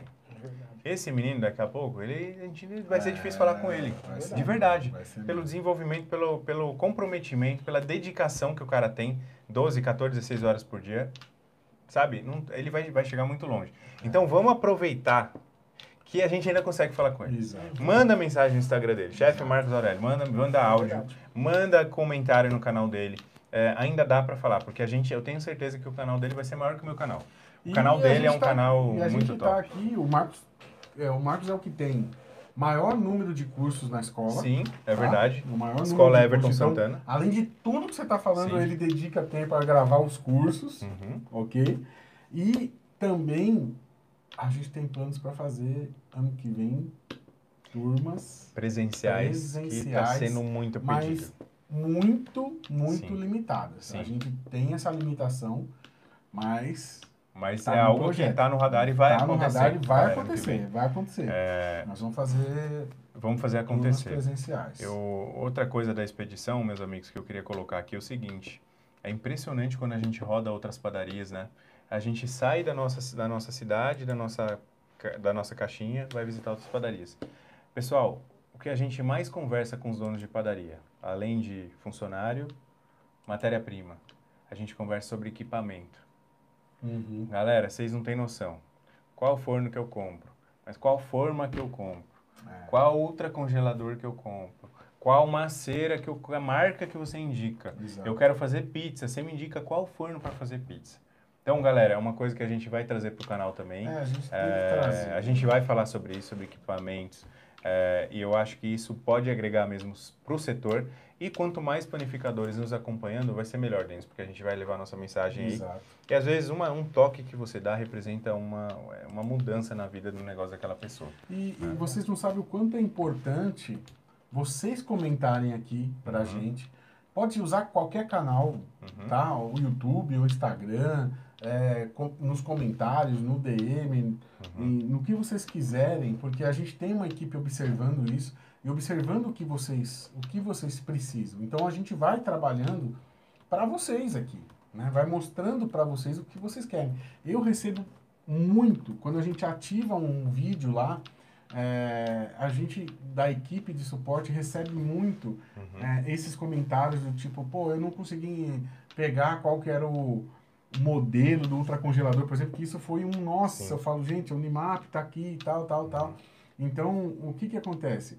A gente vai melhorar essa questão de mostrar um pouco mais Sim. os equipamentos, Verdade, verdade. é, que a gente falou que precisa fazer isso, é, até como funciona, por que que, por que que foi comprado, por que que, né, qual que é o benefício de cada um dos, dos equipamentos. É, e também essa questão de das padarias, dessa expedição, você que é, comentou que quer que a gente vá na padaria, Então, um pouquinho de calma, eu vou entrar em contato com vocês, a gente vai estar tá fazendo um itinerário, está fazendo aí, é, acertando a nossa agenda. Mas se você quer, se você tem um, uma padaria bacana, quer que o Everton visite, quer a nossa visita lá da equipe, é, comenta aqui, comenta aqui. Fala pra gente o diferencial. Se possível, manda pra gente o arroba da sua padaria, se você tem Instagram, pra gente olhar, pra gente ver. E a gente vai bater um papo com você e agendar, tá? E agendar, olha, é, a gente já tem algumas agendadas aqui é, para esse ano, mas o ano que vem todo a gente vai, vai correr o Brasil aí fazendo isso.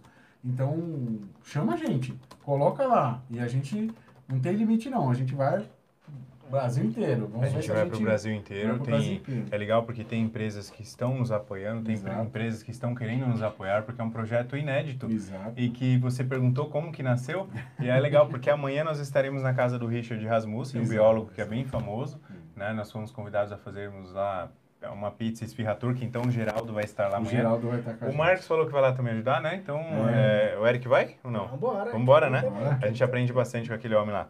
E, e aí nasceu o pessoal disso, da expedição Biomas do Brasil, que o Richard faz, né?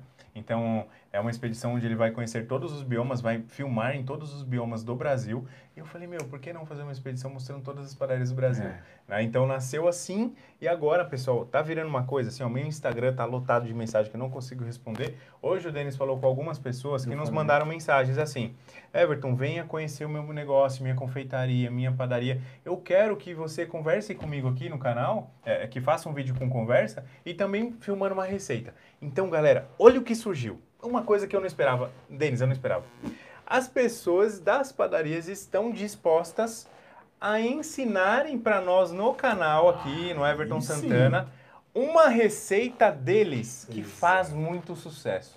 Eric, você pensa num negócio que vai agregar para o setor de panificação. Exato. Se eu acho. As pessoas estão entrando nessa onda. Meu né? amigo, se eu tenho a pretensão de ajudar as pessoas com as minhas receitas, você imagina pegar a receita de 200 padarias? as recebe, mais tops e gravar? A gente recebe bastante receita. A gente vai mudar o mundo das padarias, Eric. Vai sim. Já pensou a gente pegar receita regional, Everton? Nossa, nem me fala. Ir lá e falar assim, meu, o que, que, que, mais vende aqui? Então, uhum. você vai gravar com o Everton a sua receita para o nosso canal, vai explodir uhum. isso para o Brasil inteiro. Isso, muito legal, muito legal. Então, ó, você que tem essa receita, receita sua, que você quer divulgar, que você quer mostrar, quer dividir com os outros panificadores, assim como a gente faz aqui, sim. Fala com a gente. Sim. Fala com a gente Entra aqui. lá no Instagram da Padarias Brasileiras e manda que a gente vai ter o maior é. carinho em atender. Não fica Exato. achando que é aquela receita é mirabolante, não. Um dos bolos não. mais gostosos que eu comi foi do Cristiano, aquele bolo de leite. Rapaz, o Cristiano tava na live aqui. Tava eu tava na live, é. Ah, tava na live. Então não precisa ficar achando que, ah, meu Deus, meu bolo não é, tão, não é igual do chefe Marcos. Não. não faz a sua receita, que com certeza ela tem um saborzinho especial, ela tem algum toquinho especial. Pô, e o Igor também, que veio da Bahia, também da Bahia, é né? Lá de Feira de Santana, ele, ele não tinha receita. Mas na próxima vez ele vai trazer a receita da baguetinha que mais vende lá, que ele falou, pois né? É, que não é. sabia a receita tal, mas ele vai trazer. Então, quantas coisas a gente pode agregar, pessoal, para o setor? Uma coisa que eu peço para vocês, compartilhem um vídeo, nosso vídeo, com um funcionário de vocês, com um confeiteiro, com um padeiro, pessoal. Estimulem eles a dar like nos vídeos, porque isso vai alcançar uma galera assim, ó, vai mudar, vai transformar a vida e vai agregar para o setor de panificação. Que esse é o nosso grande desejo, né, Denis? Nosso Exatamente. grande propósito, Exatamente. ajudar a transformar a panificação. Por isso que no ano que vem, pessoal, a gente está é, a gente tá com um projeto bem legal para as turmas do meu treinamento do Olho de Dono Everton Santana. Galera, ano que vem vai ser esse esse curso, ele vai revolucionar. E muita então, gente que perguntou também muita essa gente, é. semana. É. Sim. Né, que quer começar, quer se preparar para 2021. Então, provavelmente amanhã, tá, pessoal? Se você está assistindo esse vídeo aqui, uhum. num outro dia, tal, no podcast, na descrição provavelmente vai ter o link é, do 360, evertonsantana.com.br barra 360 graus. Sim. E aí a gente vai abrir essas inscrições, última turma do ano. Uhum. E o ano que vem a gente vai mudar muita coisa. Não, ano que vem, Mas vamos mudar muita coisa. a gente vai transformar esse setor de verdade. Já Não. temos muitos alunos, mais de 200, graças a Deus. Quero agradecer a todos vocês que confiaram na gente, no nosso exato, trabalho. Exato. E então a gente, gente a nossa missão boa. é entregar muito para vocês. Então se preparem que no ano que vem a gente vai pegar essa turma e vamos entregar muita coisa. Então é isso, pessoal. A gente quer transformar. Ó, oh, que legal o que o Ricardo falou, ó. É, que ele tem 50 funcionários e uma vez por semana coloca eles para assistirem nossos vídeos. Oh, Aê, sim, Ricardo. Ricardo é Boa, meu amigo. Aí Que show. sim? E o Ricardo tem uma receita lá que ele nem comentou aqui, ó, que ele É quer compartilhar, que ele não pode. Ele tem um donut lá que ele, sei lá quantas lojas ele tem, Ah, esse que é o Ricardo que nós conhecemos. Opa! né? Então, pô, obrigado, Ricardo. Obrigado de verdade. Ó, já E o tem gente é colocando aqui, cara? ó. Coxinha sem O glúten. Fernando pediu, meu, o que, que o Geraldo não sabe fazer? o Geraldo faz Vai tudo, ser né? muito legal. Que Pô, e legal. o Geraldo falou que ia fazer um- uma receita especial dele lá, de uma coxinha. É, então, daquela coxinha que a gente viu lá em São Paulo. É, só que né? ele vai fazer outro, outra receita. Então, ó, mais uma coisa, ó, mais uma coisa legal que você falou. Nós fizemos uma visita na padaria Paneteria ZN em São Paulo, na Isso. Zona Norte, uma padaria, pessoal, faturamento milionário. É, só que ainda não tinha expedição, não tinha ainda Não Instagram tinha. Padarias Brasileiras, uma pena. Porém, o aprendizado tá lá, ficou, né? É, então foi legal conversar com o gerente da loja, porque lá eles vendem a coxinha de um quilo.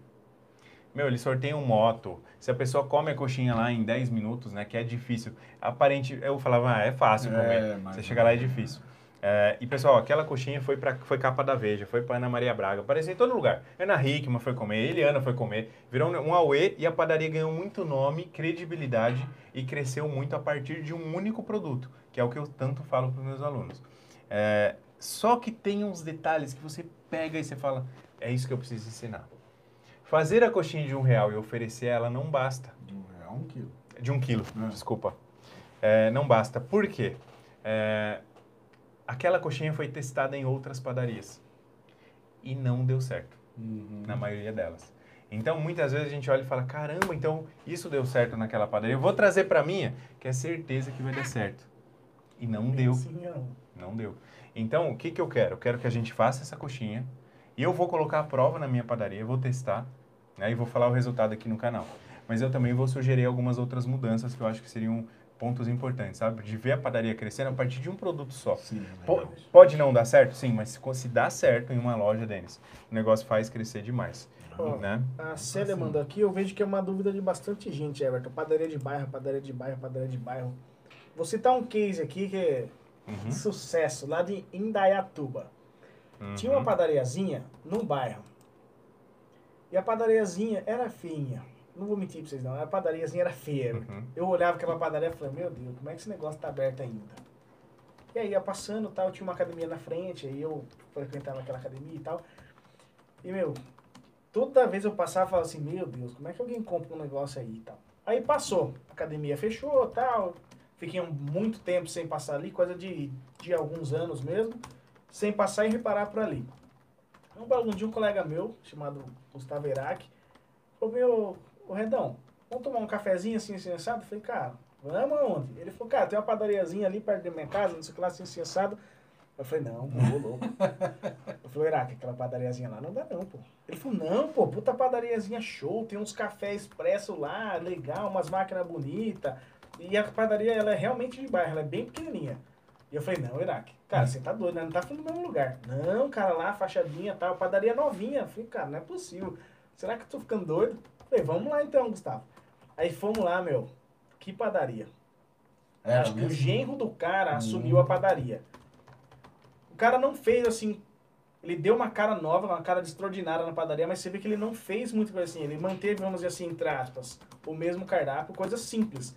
Mas, cara, cafeteira nova, banqueta nova, balcão novo, fachada nova. O cara fez uma mesclagem lá de tipo um, um vinho, uma cor marsala, Uhum. Com creme. Hum, Então, Uhum. fez um letreiro tipo caixa. Meu, a padaria era outra padaria. Eu falei, pelo amor de Deus. é, e A padaria aí- ficou linda. Mudou, né? linda.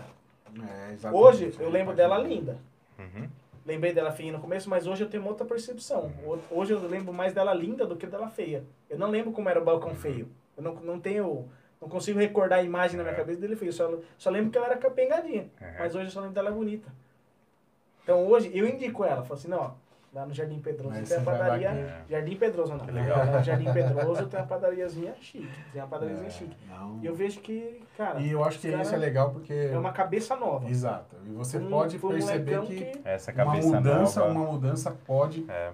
mudar o, o processo É, da padaria, né?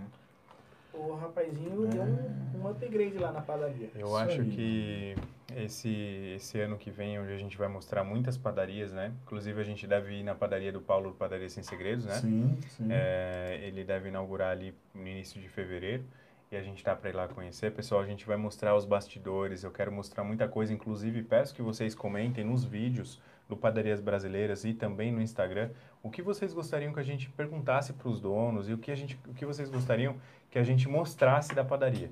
Porque, pessoal, é, e uma coisa, até um detalhe importante é que assim, né?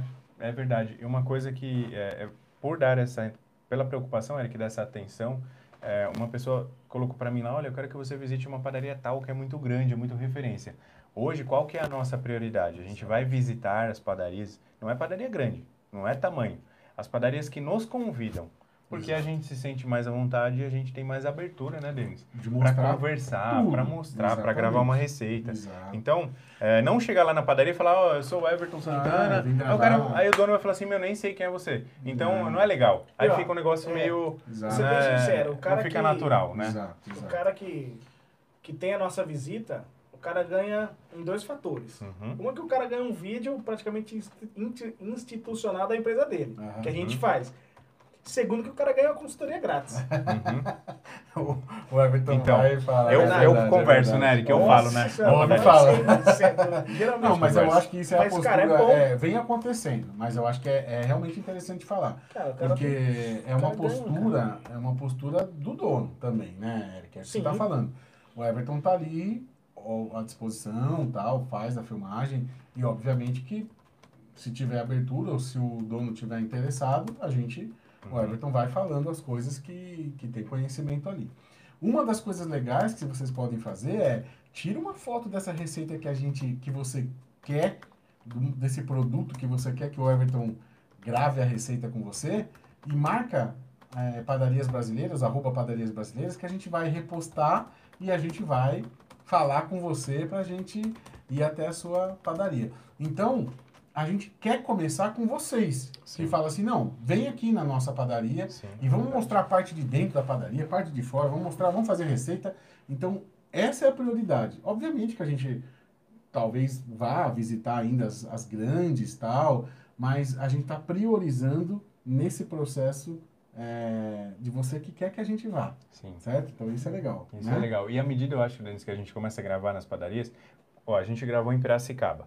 Aí eu acho que a gente recebeu uns 10 convites. Uhum. Aí a gente foi para São Paulo Sabor de Mel. Aí já Sim, apareceram uns nossa, 20 convites a mais. exato. Então, conforme a gente vai mostrando as padarias, e pessoal, é um vídeo que vai ficar gravado por, né? É, vai saber aqui quanto que vai. Com quanto tempo o YouTube durar. Então, assim, 5, 10 anos o vídeo da sua padaria vai estar lá. Então, que legal falar para o cliente, ó, assista aqui o Exato. vídeo que a gente fez da padaria mostrando tudo. Eu acho que isso também pode agregar para a padaria, Exato, né, é Denis? Pode, virar sim, um material sim. para a padaria. É, sim. e esse é nosso intuito, né? Não chega lá, como a gente falou, criticando e apontando defeito, Não, não. porque muita gente chega e fala assim, ó, até uma coisa importante e legal de falar. É, as pessoas, às vezes, elas chegam hoje na Pondoro, nas minhas padarias, nossa, a padaria é perfeita, a padaria do Everton. Galera, tem erros como qualquer outra operação. Só que tem uma coisa lá que é o que realmente faz valer todo o trabalho, que é o resultado das minhas padarias. Exato. Né? Então, é, defeito a gente vai encontrar no Pão de Açúcar, a gente vai encontrar no Magazine A gente tem até um Luiza. vídeo. A gente vai, até um vídeo falando disso. dos É, dos erros que eu vi É lá, verdade, vi que tá vazio. Eu falei, Eric, vamos gravar aqui, É, que tá vai- errado. É, E aí, tudo. não, e aí os, eu nem sabia. Os meus gerentes ficaram lá todos depois, nossa, que absurdo e tal. É. É, porque realmente eu falei, ô Eric, é, foi do nada. Foi do eu, nada. eu ia gravar um vídeo, É não sei do que. Eu falei, Eric, mas olha a minha vitrine, tá faltando produto, vamos gravar disso. E a É. gente começou a apontar os erros. E foi um vídeo muito bem Foi. visto, né? Bem é, avaliado. Então, é, a gente tá, pessoal, para ajudar todo mundo, se Deus quiser, para que as pessoas das padarias tenham resultado. Então, tira da sua cabeça aí que a sua empresa, a sua padaria tem que ser perfeita. Ela não vai ser perfeita nunca. O que você precisa é que ela tenha muito resultado. Porque daí sim você vai poder ter lá dentro tudo que você sempre sonhou. Você vai poder ter um bom confeiteiro, um bom padeiro, uma boa vitrine, uma boa geladeira, uma boa exposição, mesa, restaurante. Se a sua padaria dá resultado, você consegue investir nela. Então, o meu trabalho é fazer com que você tenha resultado. Né? Então, acho que é isso, né, Denis? Ó, É isso. Maurílio deu boa noite aqui, falou que a padaria é de bairro e recebe muitos elogios. Que poderia ser no centro. É, amplie com a ajuda do Everton no que vem. Vamos fazer troca de balcões. De balcões. Conte comigo, Maurílio. Tamo junto, viu? Como eu falei, pessoal, essa última turma que o Denis vai abrir, é, quem quiser, manda mensagem no meu Instagram lá, Everton S. Santana e manda direct lá quem quer entrar nessa última turma, porque o ano que vem, pessoal, a gente vai ser muito agressivo com as turmas. Eu vou pegar os alunos, a gente vai gravar muita aula, a gente vai gravar é, live, a gente vai entrar para fazer as padarias terem resultado. Isso vai começar ali para o finalzinho de janeiro, início de fevereiro. A gente vai montar uma comunidade de alunos muito forte, muito é, consistente, tá? Então esperem o melhor da gente, realmente. Então, perguntaram até de valor. Até, o, até agora, essa última turma é o mesmo valor do ano passado, que é 2 mil o treinamento. Uhum. Mas em janeiro o preço vai ser maior, pessoal, porque a gente vai sem ter noção do que a gente vai entregar. E não é porque, ah, ficou caro, não. Ficou barato, porque a gente vai entregar, muito, mais, muito mais. Né? Então, ó, é, o Dercy, desculpa, Eric. Te cortei. Não, é, outra questão nesse negócio de bairro, eu uhum. queria tirar uma dúvida aqui. Você acha que a padaria, vamos dizer assim, que central, ela tem mais vantagem do que a de bairro ou não? Porque eu recordando é... em Datuba, as maiores padarias não são centrais. As melhores não são? Não são.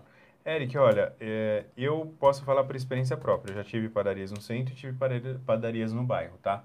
É, as duas, elas têm características muito distintas. Padarias mais centralizadas, elas têm um faturamento muito maior durante a semana. Porque tem muito comércio, tem hospitais, tem prefeitura, tem um centro mais movimentado ali durante a semana. Finais de semana, o que acontece? Essas padarias até têm movimento, mas a, no horário da manhã. À tarde é meio morto. E final e domingo também. É mais fraco, aí os horários à noite que melhoram um pouquinho. Padarias de bairro é exatamente o contrário. Durante a semana tem um movimento mais fraco, principalmente no período da manhã. Porém, final de semana é aquela loucura, padaria cheia, né? É, o que é melhor? Né? Na verdade, o melhor seria um misto disso. É você ter o cliente do comércio, por isso que uhum. eu falo uhum. tanto do ponto. É o cliente que trabalha na região, que vai tomar um cafezinho no trabalho, é, e também o cliente de bairro. Se você consegue unir esses dois públicos, três públicos, você com certeza vai ter muito mais faturamento e mais resultado. Exato. Porém, padaria de bairro tem uma questão assim que você conhece o cliente pelo nome, você é uma, são padarias geralmente mais familiares, então você precisa entregar um outro produto, tá? Uhum. Você tem que pensar numa outra vitrine, uma outra exposição, um outro foco. Padarias mais centrais, aí tem que ter mais serviço, né? Um cardápio mais robusto para atender uma clientela que está no trabalho. Então muda muito, é como se fosse uma outra empresa. O que é melhor, de bairro ou do centro? Eu não diria para você depende. Tá? Depende muito da composição de vários fatores. Mas o ideal é que você tenha esses dois públicos aí, no mínimo, né, para atender. Então nunca aquele negócio, pessoal, de ah, eu vou montar padaria porque tem um condomínio lá, Everton. Você não tem noção. Só mora a magnata naquele condomínio lá. É, Cai é fora. Nós fomos na padaria no bairro do Limão, em São Paulo, onde dá para avistar uma periferia, não dá, Eric? Uma comunidade, não dá, Denis? É para avistar. Faz tempo, pessoal, faz tempo que eu não vejo um ponto como aquele em São Paulo. Faz muito tempo. E o formigueiro, Eric, lá dentro? Cheio de gente, Né? Parece que quanto mais é, tempo gente, passava, mais gente é? enchia. É? E aí, a, às vezes o dono fica assim, não, mas eu vou montar na frente do condomínio. Às vezes mora no condomínio, né? Aí os, os vizinhos ficam, nossa, falta uma padaria aqui um e tal. é claro, quem não quer ter uma padaria particular? Mas não vai pagar a estrutura dela. E outro detalhe também que nós sentamos numa mesa e na mesa ao lado sentou as esposas e os donos da padaria. É. Isso não é? é sim, sim, os donos sentaram, estavam jantando, tá? deixa o garçom atender, deixa o gerente resolver o pepino, vou curtir aqui com a minha esposa, uhum. negócio, entendeu? O cara não tava lá correndo, ai meu Deus, o cliente olhando pro lado, a cerveja Sim. tá quente. Não. O cara tava sentado, curtindo, conversando com a esposa e com o sócio lá e tal. Mas o cara não tava bitolado na, na operação é. mesmo. Ele tá do nosso lado ali. Ó, tem 50 pessoas assistindo agora ao vivo, tem 91 likes. Galera, vamos chegar a 100 likes? Vamos ajudar a gente a bater 100 likes? Ó, like eu vou ler. Eu vou ler mais. Faltam 9 likes, galera. 9 likezinhos pra bater 100. Vê aí, é, ó, o Maurílio é, falou que recebe muitos elogios nos. Ah, tá, que falou, eu já tinha lido, né? É, a Dercy falou o seguinte: que tem uma mini lanchonete, tem aprendido muito com o canal. É, parabéns, obrigado, Dercy, obrigado mesmo mora em Padre Bernardo, Goiás. Olha quanta gente de Goiás. Gente de Legal. Goiás. É, é Ney Palmeiras, ó, parabenizou pelo programa e falou que está sempre ligado porque tem uma pequena padaria e sabe que tem chance, é, sei que tem chance e o mercado está aberto para todos que querem trabalhar. Amém. Amém, Ney. É isso aí, meu amigo. Tem, você tem fé em Deus, já é um ótimo, é, já é o melhor fator que você poderia ter, viu? É, é, a seu favor. O Fernando Cardoso falou, em janeiro quero fazer da minha padaria igual o recanto da fazenda. É, igual o recanto da fazenda lembra da sua dica. O O Recanto, recanto da fazenda. Lembra? É lembra o da restaurante aqui que Ah, daqui. entendi, desculpa. Ele Quero fazer um uma padaria restaurante igual o aqui. Recanto da Fazenda. Ah, lembrei, Fernando. Ó, Fernando, você tem visão, hein? É, Ó, ano que vem, passando a pandemia, meu amigo, restaurantes vão bombar. E você tá certo. Invista nesse caminho. Então agora dá tempo de você até janeiro, fevereiro ali, que ainda a vacinação não chegou, março, você tem tempo de estruturar esse modelo de negócio. Quando voltar tudo aí, todo mundo vacinado, meu amigo, abriu, pé no acelerador nessa estratégia que vai dar muito certo. Parabéns, viu? É, olha, ele lembra desse, desse, desse vídeo, né? É, Legal. o vídeo da... Ó, o... que mais aqui, ó? Galera, bateu 100 likes. 101 é likes. isso aí. Obrigado, galera, ó. Obrigado, galera. Vou ler até mais comentários Lê aqui, aí. ó. Passou de 100 likes, a gente fica mais feliz e motivado, porque aí, galera, a live alcança mais pessoas. Esse conteúdo alcança muito mais pessoas. Lembrando que esse podcast também está no Spotify. É. Então, ah, eu perdi, não pude assistir, não quero ficar no YouTube. Liga o Spotify lá, liga num fone de ouvido, né, Eric? Vai estar, exato. Eu acho que demora uns dias aí sobe, né, no Spotify, Sim, é mas acho que Amanhã ou depois dias, já é, sobe. já sobe já. Legal. É, o seguinte, ó, o Ney falou aqui que, que já foi um grande empresário no ramo e perdeu tudo por falta de administração. Hoje entreguei minha vida a Deus, ele está me guiando do jeito certo. Lembro da palavra de Jó e o que ele passou. Eita, mas Jó passou coisa demais, hein, Ney? É É. isso mesmo, meu amigo. Eu acho que, na verdade, é, a- perder tudo é muito relativo, né? Então, perder tudo financeiramente pode ser um grande aprendizado pra gente. Né? Então, com certeza, Deus te preparou para o que vem pela frente, que vem coisas muito boas na sua vida. Então, hoje você está muito mais preparado para isso. Tem uma surpresa É. aqui já que bateu 100 likes. O que, que é isso aí, meu amigo? Você tá... Ó, olha que que é isso aqui? Olha isso daqui, ó. Chefe Marcos. Olha isso Ô, daqui. louco, aí sim. O Fala Comigo. Ó, Eu tinha esquecido, o Eric até falou aqui, Não, meu é, amigo. eu sou gordinho. Eu trouxe, eu falei pro. Eric, vamos fazer uma sobremesa, mano? Ô, Denis, olha que legal que a? Valéria falou. Fala aí, fala aí. De Belém do Pará, Denis. Nossa, Ela estava que querendo sapatinho. desistir, mas me seguindo, tá mudando de ideia. Tá. Valéria, não desista, não desista. Vou falar pra galera. É, sabe, eu já, eu já cometi vários erros na minha vida profissional em padaria, mas eu, uma coisa que eu fiz, que eu nunca fiz foi desistir. Eu acho que eu sempre falo isso com os meninos aqui, ó. É, eu sou uma pessoa muito persistente. É, eu, eu, eu venço, eu venço pela persistência. Então, assim, errar não é o problema, o problema é persistir no erro. entendeu que você tem que mudar o ponto de vista, a estratégia do seu negócio, seja radical. Se tiver que mudar tudo, mude tudo. Tá? Enquanto você está no negócio, você pode fazer tudo, mas não desista. Não abra mão do seu sonho, que você pode, com certeza, é, mudar toda a situação que você está vivendo aí. O Cara, que, que você é vai fazer, legal. meu amigo? Ah, eu, Ó. eu e o Eric aqui, mano. Mas é Quer confeiteiro, saber né? o seguinte, ah, ó. O Eric é confeiteiro. É, ó, você quer saber que coisa, que negócio legal? Um outro sonho que está sendo realizado, né? Graças a nossos amigos Rafael e Augusto, né? Eles é, abriram uma, uma fábrica para a gente produzir os nossos próprios produtos, pessoal. Então nós temos hoje um açaí da minha marca, fala comigo, nas minhas padarias. Muito bom, né? Cara, que É, o açaí é eu sou- fantástico. eu já É, eu estou utilizando para fazer milkshake o meu próprio sorvete o... para fazer o meu milkshake.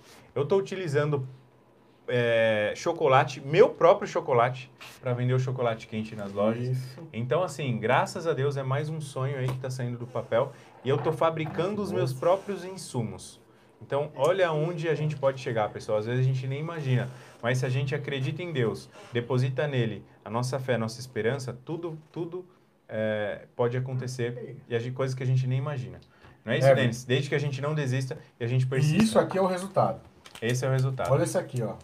Você quer... Vamos, vamos ver Denis, a você vai fazer quer. uma receita Ah, aqui. não, não. que é é o? Eric, eu e o Eric. Nós vamos aprontar Não, Nós aqui. estamos Nós vamos... muito com o Marcos. Estamos estamos Eu não acredito. Eu vi o Marco fazer, eu estamos- falei assim, não, não é possível, cara. Eu Tá. falei- a gente viu o Marco fazer. Eu Falei, não, isso aí eu Ah, faço. não acredito. Tem que tirar uma foto. Isso aí eu faço. Eu faço. Ontem nós gravamos uma receita, duas. Isso aqui é moleza, É. cara. Acho que foram duas receitas pro canal do Marcos, meu. Aí é uma.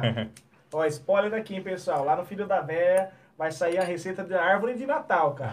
Fiz uma árvore de Natal. O meu eu fiz uma Você árvore fez lá. também? Você é doido, cara. Você precisava ver ela. É? Parece um Frankenstein das árvores. Ô, Everton, vai, faz a conta Ó, aqui, ó. Nós vamos fazer vamos aqui. que- eu primeiro tem que perguntar pra galera. Esse daqui é o Fala Comigo Pistache. Sim. E esse daqui é o. Maracujá. Pessoal, Maracujá. ó, pra- só para vocês terem uma ideia ó, do que um, um- Esse é a gente na padaria, olha, mais uma, um outro mercado que a padaria pode explorar, né? Eu tenho dificuldade para comprar insumos importados. Eu, eu É. amo a confeitaria, eu amo, eu amo produtos diferentes dentro de uma confeitaria, né? E a gente faz hoje um brigadeiro gourmet de pistache que é muito vendido. Só que só tem uma pasta de pistache no mercado que eu gosto, que é da Fabri. É uma pasta italiana e a Itália, eles, os italianos adoram pasta, como o meu amigo Rafael fala. É, e eu tinha muita dificuldade, pessoal, porque importar é muito caro, né? Mas eu não vou, porque eu- a matéria-prima é cara, deixar de fazer. O que, que eu faço? Eu cobro do cliente e vendo muito. Muito bem, obrigado. É, só que é, isso me incomoda. E o fato de muitas pessoas não poderem comprar e consumir e tal. Então, nós desenvolvemos, junto com o Rafael, lá da Veros, nós desenvolvemos um pistache em pó. Pessoal, muito mais saudável, tem, um, tem muito mais pistache aqui do que na pasta italiana, né? E a gente está conseguindo in- resultados incríveis na nossa confeitaria. Então tá aqui, o Denis, eu não sei o que você vai fazer, mas você vai fazer um brigadeiro de pistache? é Nós isso? vamos fazer um. vai fazer aqui? um- O que, que é isso aqui? Um creme de pistache. Um creme de pistache? É, um creme de pistache. Ele- Sério? Ele, é. Que a gente vai poder os- comer como um creme.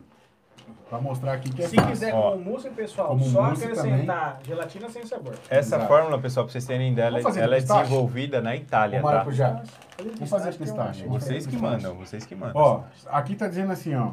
50 gramas, 50 gramas por quilo de, cal, de base. Quanto entendeu? tem ali, De Denis? calda base. Aqui 400 gramas.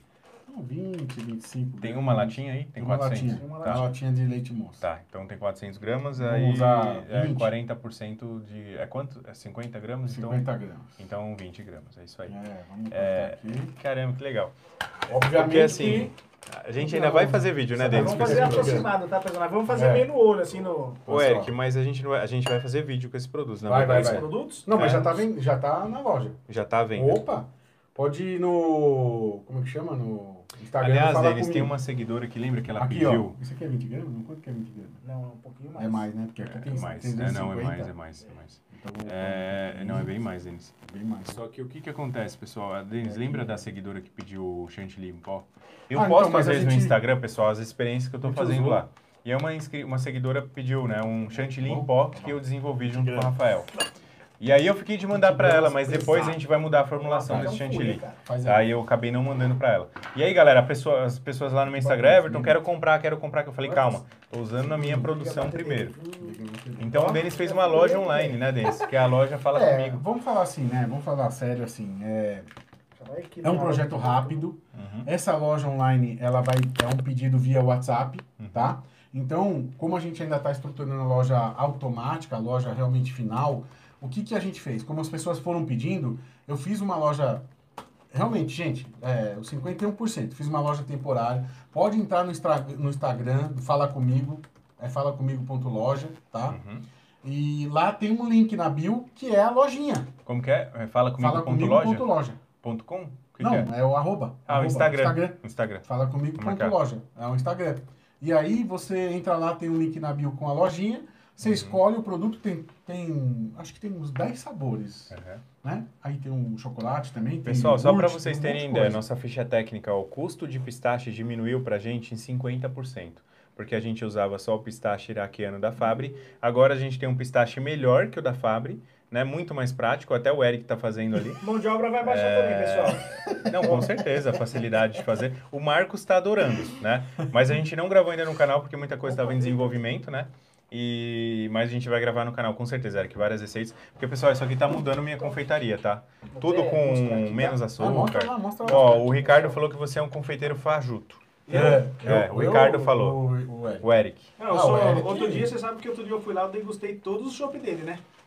Deu um prejuízo pro homem lá, coitado. Do Ricardo? É, degustei todos os chopps possíveis Ó, lá. o... Mostra aí. pessoal. Mas ele tem que bater e deixar uns 5 minutos ele, ele dissolver. Obrigado, viu, Edilson? Gratidão a você, meu amigo. Deus te abençoe também. Edilson mandou um comentário aí, Denis, muito legal. Muito bom. A bom. Nieja Cadê os- também, ó. Fica no pão aí. É, o... Isso. Ó, a Niedia ali falou Mas o vai, seguinte... vai, ele vai ainda mostrar o. Vai mudar o. Como é que fala? Textura. Ó, o Cleverson é da padaria de Rondonópolis, lá, ó, da terra do Marcos. O Marcos trabalhou numa padaria em Rondonópolis. Ah, Olhou. É verdade. Ó, como distribuir funções aos colaboradores. Eu vou fazer um vídeo ainda sobre isso, tá, Cookflix? Ah, Cecília, obrigado. O, Edil, o Edilson, eu ia ler o, o, o- a mensagem da Niédia Lima aqui, ó, que é de Recife. Por que as padarias dão preferência a padeiros homens? Olha, Niédia, você sabe que é verdade sim, as padarias dão verdade. preferência, mas não deveriam, viu? Eu, eu conversava com nessa semana com um dono de padaria. Falou pra mim, nossa, Everton, como gosto de trabalhar com mulher na produção, né? E eu, eu assim, na verdade, homem ou mulher pra mim é indiferente. Na, na confeitaria, nós temos mais mulheres, mas na padaria nós temos mais homens. É, eu acho que também vem um pouco das mulheres, você não acha, Denis? Porque pela questão de pegar peso, às vezes, e de ter que... Eu não sei, tem uma questão que nem É, pega peso, na verdade, é. né? A gente consegue separar os ingredientes Separar, hoje na, mas acho que é na produção. cultural. Eu acho que é. Eu acho que é. Hoje. hoje Tem muitas padeiras Tem se muitas destacando na padarias, fermentação natural, exato, padeiras, exato. mas na tradicional como a minha, tem poucas padeiras. Realmente Tá tem bom, pouco. beleza, ó. na fermentação natural tem pouco. É, põe um pouquinho aí pra gente fermentar aqui. Eu trouxe umas colherzinhas aqui. Agora você vai ter que derramar com a colher aqui, mano. Pegar um pouco de colher e derramar aqui, mano. Agora se vira, velho. Vou fazer um esquema aqui, né? Ó, eu trouxe aqui é umas O Alberto farinhas, Paiva tá? falou que comprar na Fast Pães está tudo muito caro. Ó, Alberto Paiva, o que que, assim, meu objetivo é desenvolver esses Consegue produtos e que a gente que que ficar um consiga entregar com um preço acessível, sabe? Produtos que a gente só encontraria na- nas lojas de importados. Então esse é meu objetivo. Graças a Deus a gente conseguiu muita coisa. Deixei quieto, então. É, deixa um pouquinho quieto. E aí, confeiteiro, chefe Eric Duran? Olha, pra mim a textura está no ponto, entendeu? Eu acho que que Esse- esperar um pouquinho. Esse é o ponto, mas o Denis acha esperar um pouquinho. Na É, dúvida, vamos tem esperar um que- pouquinho. Tem que fazer o, o efeito dele aí. Ele vai Tá. mudar a textura. Tá, então vamos deixar. Você Vamos deixar um pouquinho já- aqui já. Já testou um? Já, já. Põe aí, Assim, põe não, é, deixar aqui. mano. aqui, ó. Fouet profissional. É, Sabor de pistache, que ele é tamanho, velho. também, ó. no seu tamanho. É o né, chefão aí sim, cara. Ah, Mas né? é. Cara, Agora a gente aqui- sente que o chefe Marcos passa pra rua aí, né? É. O bichão é. E o chefe Marcos, cara, inacreditável o chefe Marcos fazer aquele, aquela manga de pano lá de papel. É, papel e- manteiga. Papel manteiga. vou e quem sabe faz ao vivo. é, é, é bravo Vamos fazer ao vivo, vamos deixar aqui um pouquinho é aqui. Fala pra gente, ó, vai lá. Curte o Instagram do falacomigo.loja. Dá uma olhadinha lá nos produtos, tá? É, Se tiver alguma dúvida, chama a gente no direct e tal. E a gente quer realmente colocar o que a gente faz na Pandoro também levar para vocês. Porque da Pandoro tá dando muito certo isso. Eu A gente está diminuindo bacana, o custo com Marco qualidade de adorou. produto importado, É. Denis. É que o Marco, o, né, o Marco tá- adorou né, Uhum. esse processo. Eu acho que a gente realmente. Mas sabe por que, que o Marcos adorou? Porque o Marcos já tem contato com produtos importados há muito tempo, É. né? Então ele sabe o que é bom. Tanto que o Marcos compra muito produto da Fabri, né? É, E comprava, né? Agora a gente tirou vai e a gente está com uma linha própria e isso está sendo fenomenal. Com certeza isso pode aumentar também o resultado e trazer qualidade, né? Agora a gente tem que gravar com esses produtos. É, agora que já, vamos- a gente já estabeleceu a fórmula, já acertamos lá Então, com o fórmula Rafael, tá perfeita. temos nossa produção, Sim, agora sim, sim, é agora tá acertar, né? É, o açaí também, né? Tá rodando Uhum. na padaria. A gente ainda vai fazer a campanha do marketing Uhum. do açaí, Uhum. mas o marketing do açaí a gente vai fazer um pouco físico, um pouco Uhum. é, online. E o açaí a gente vai fazer algumas receitas para gravar também lá, né? Uhum. Pô, o açaí merece também bastante coisa. E tem bastante sabores, tem uns 10 sabores desse. Ô, Denis, é capaz de bater 120 likes ainda, Pô, viu, meu ó, amigo? Vamos bater 120. tá com são 114? 114, tô vendo aqui, ó. Pô, dá vontade de ficar a noite toda aqui com esse um pessoal. pouquinho, Obrigado, falta, ó. Alcinda, falou que ama a live. A gente tá Padaria do 96 dia aí, ó. minutos. 96 Padaria do minutos. dia, um abraço pra vocês. Natália Santos, boa noite. Obrigado, Alcinda. Show. É isso aí. Daqui a pouquinho a gente.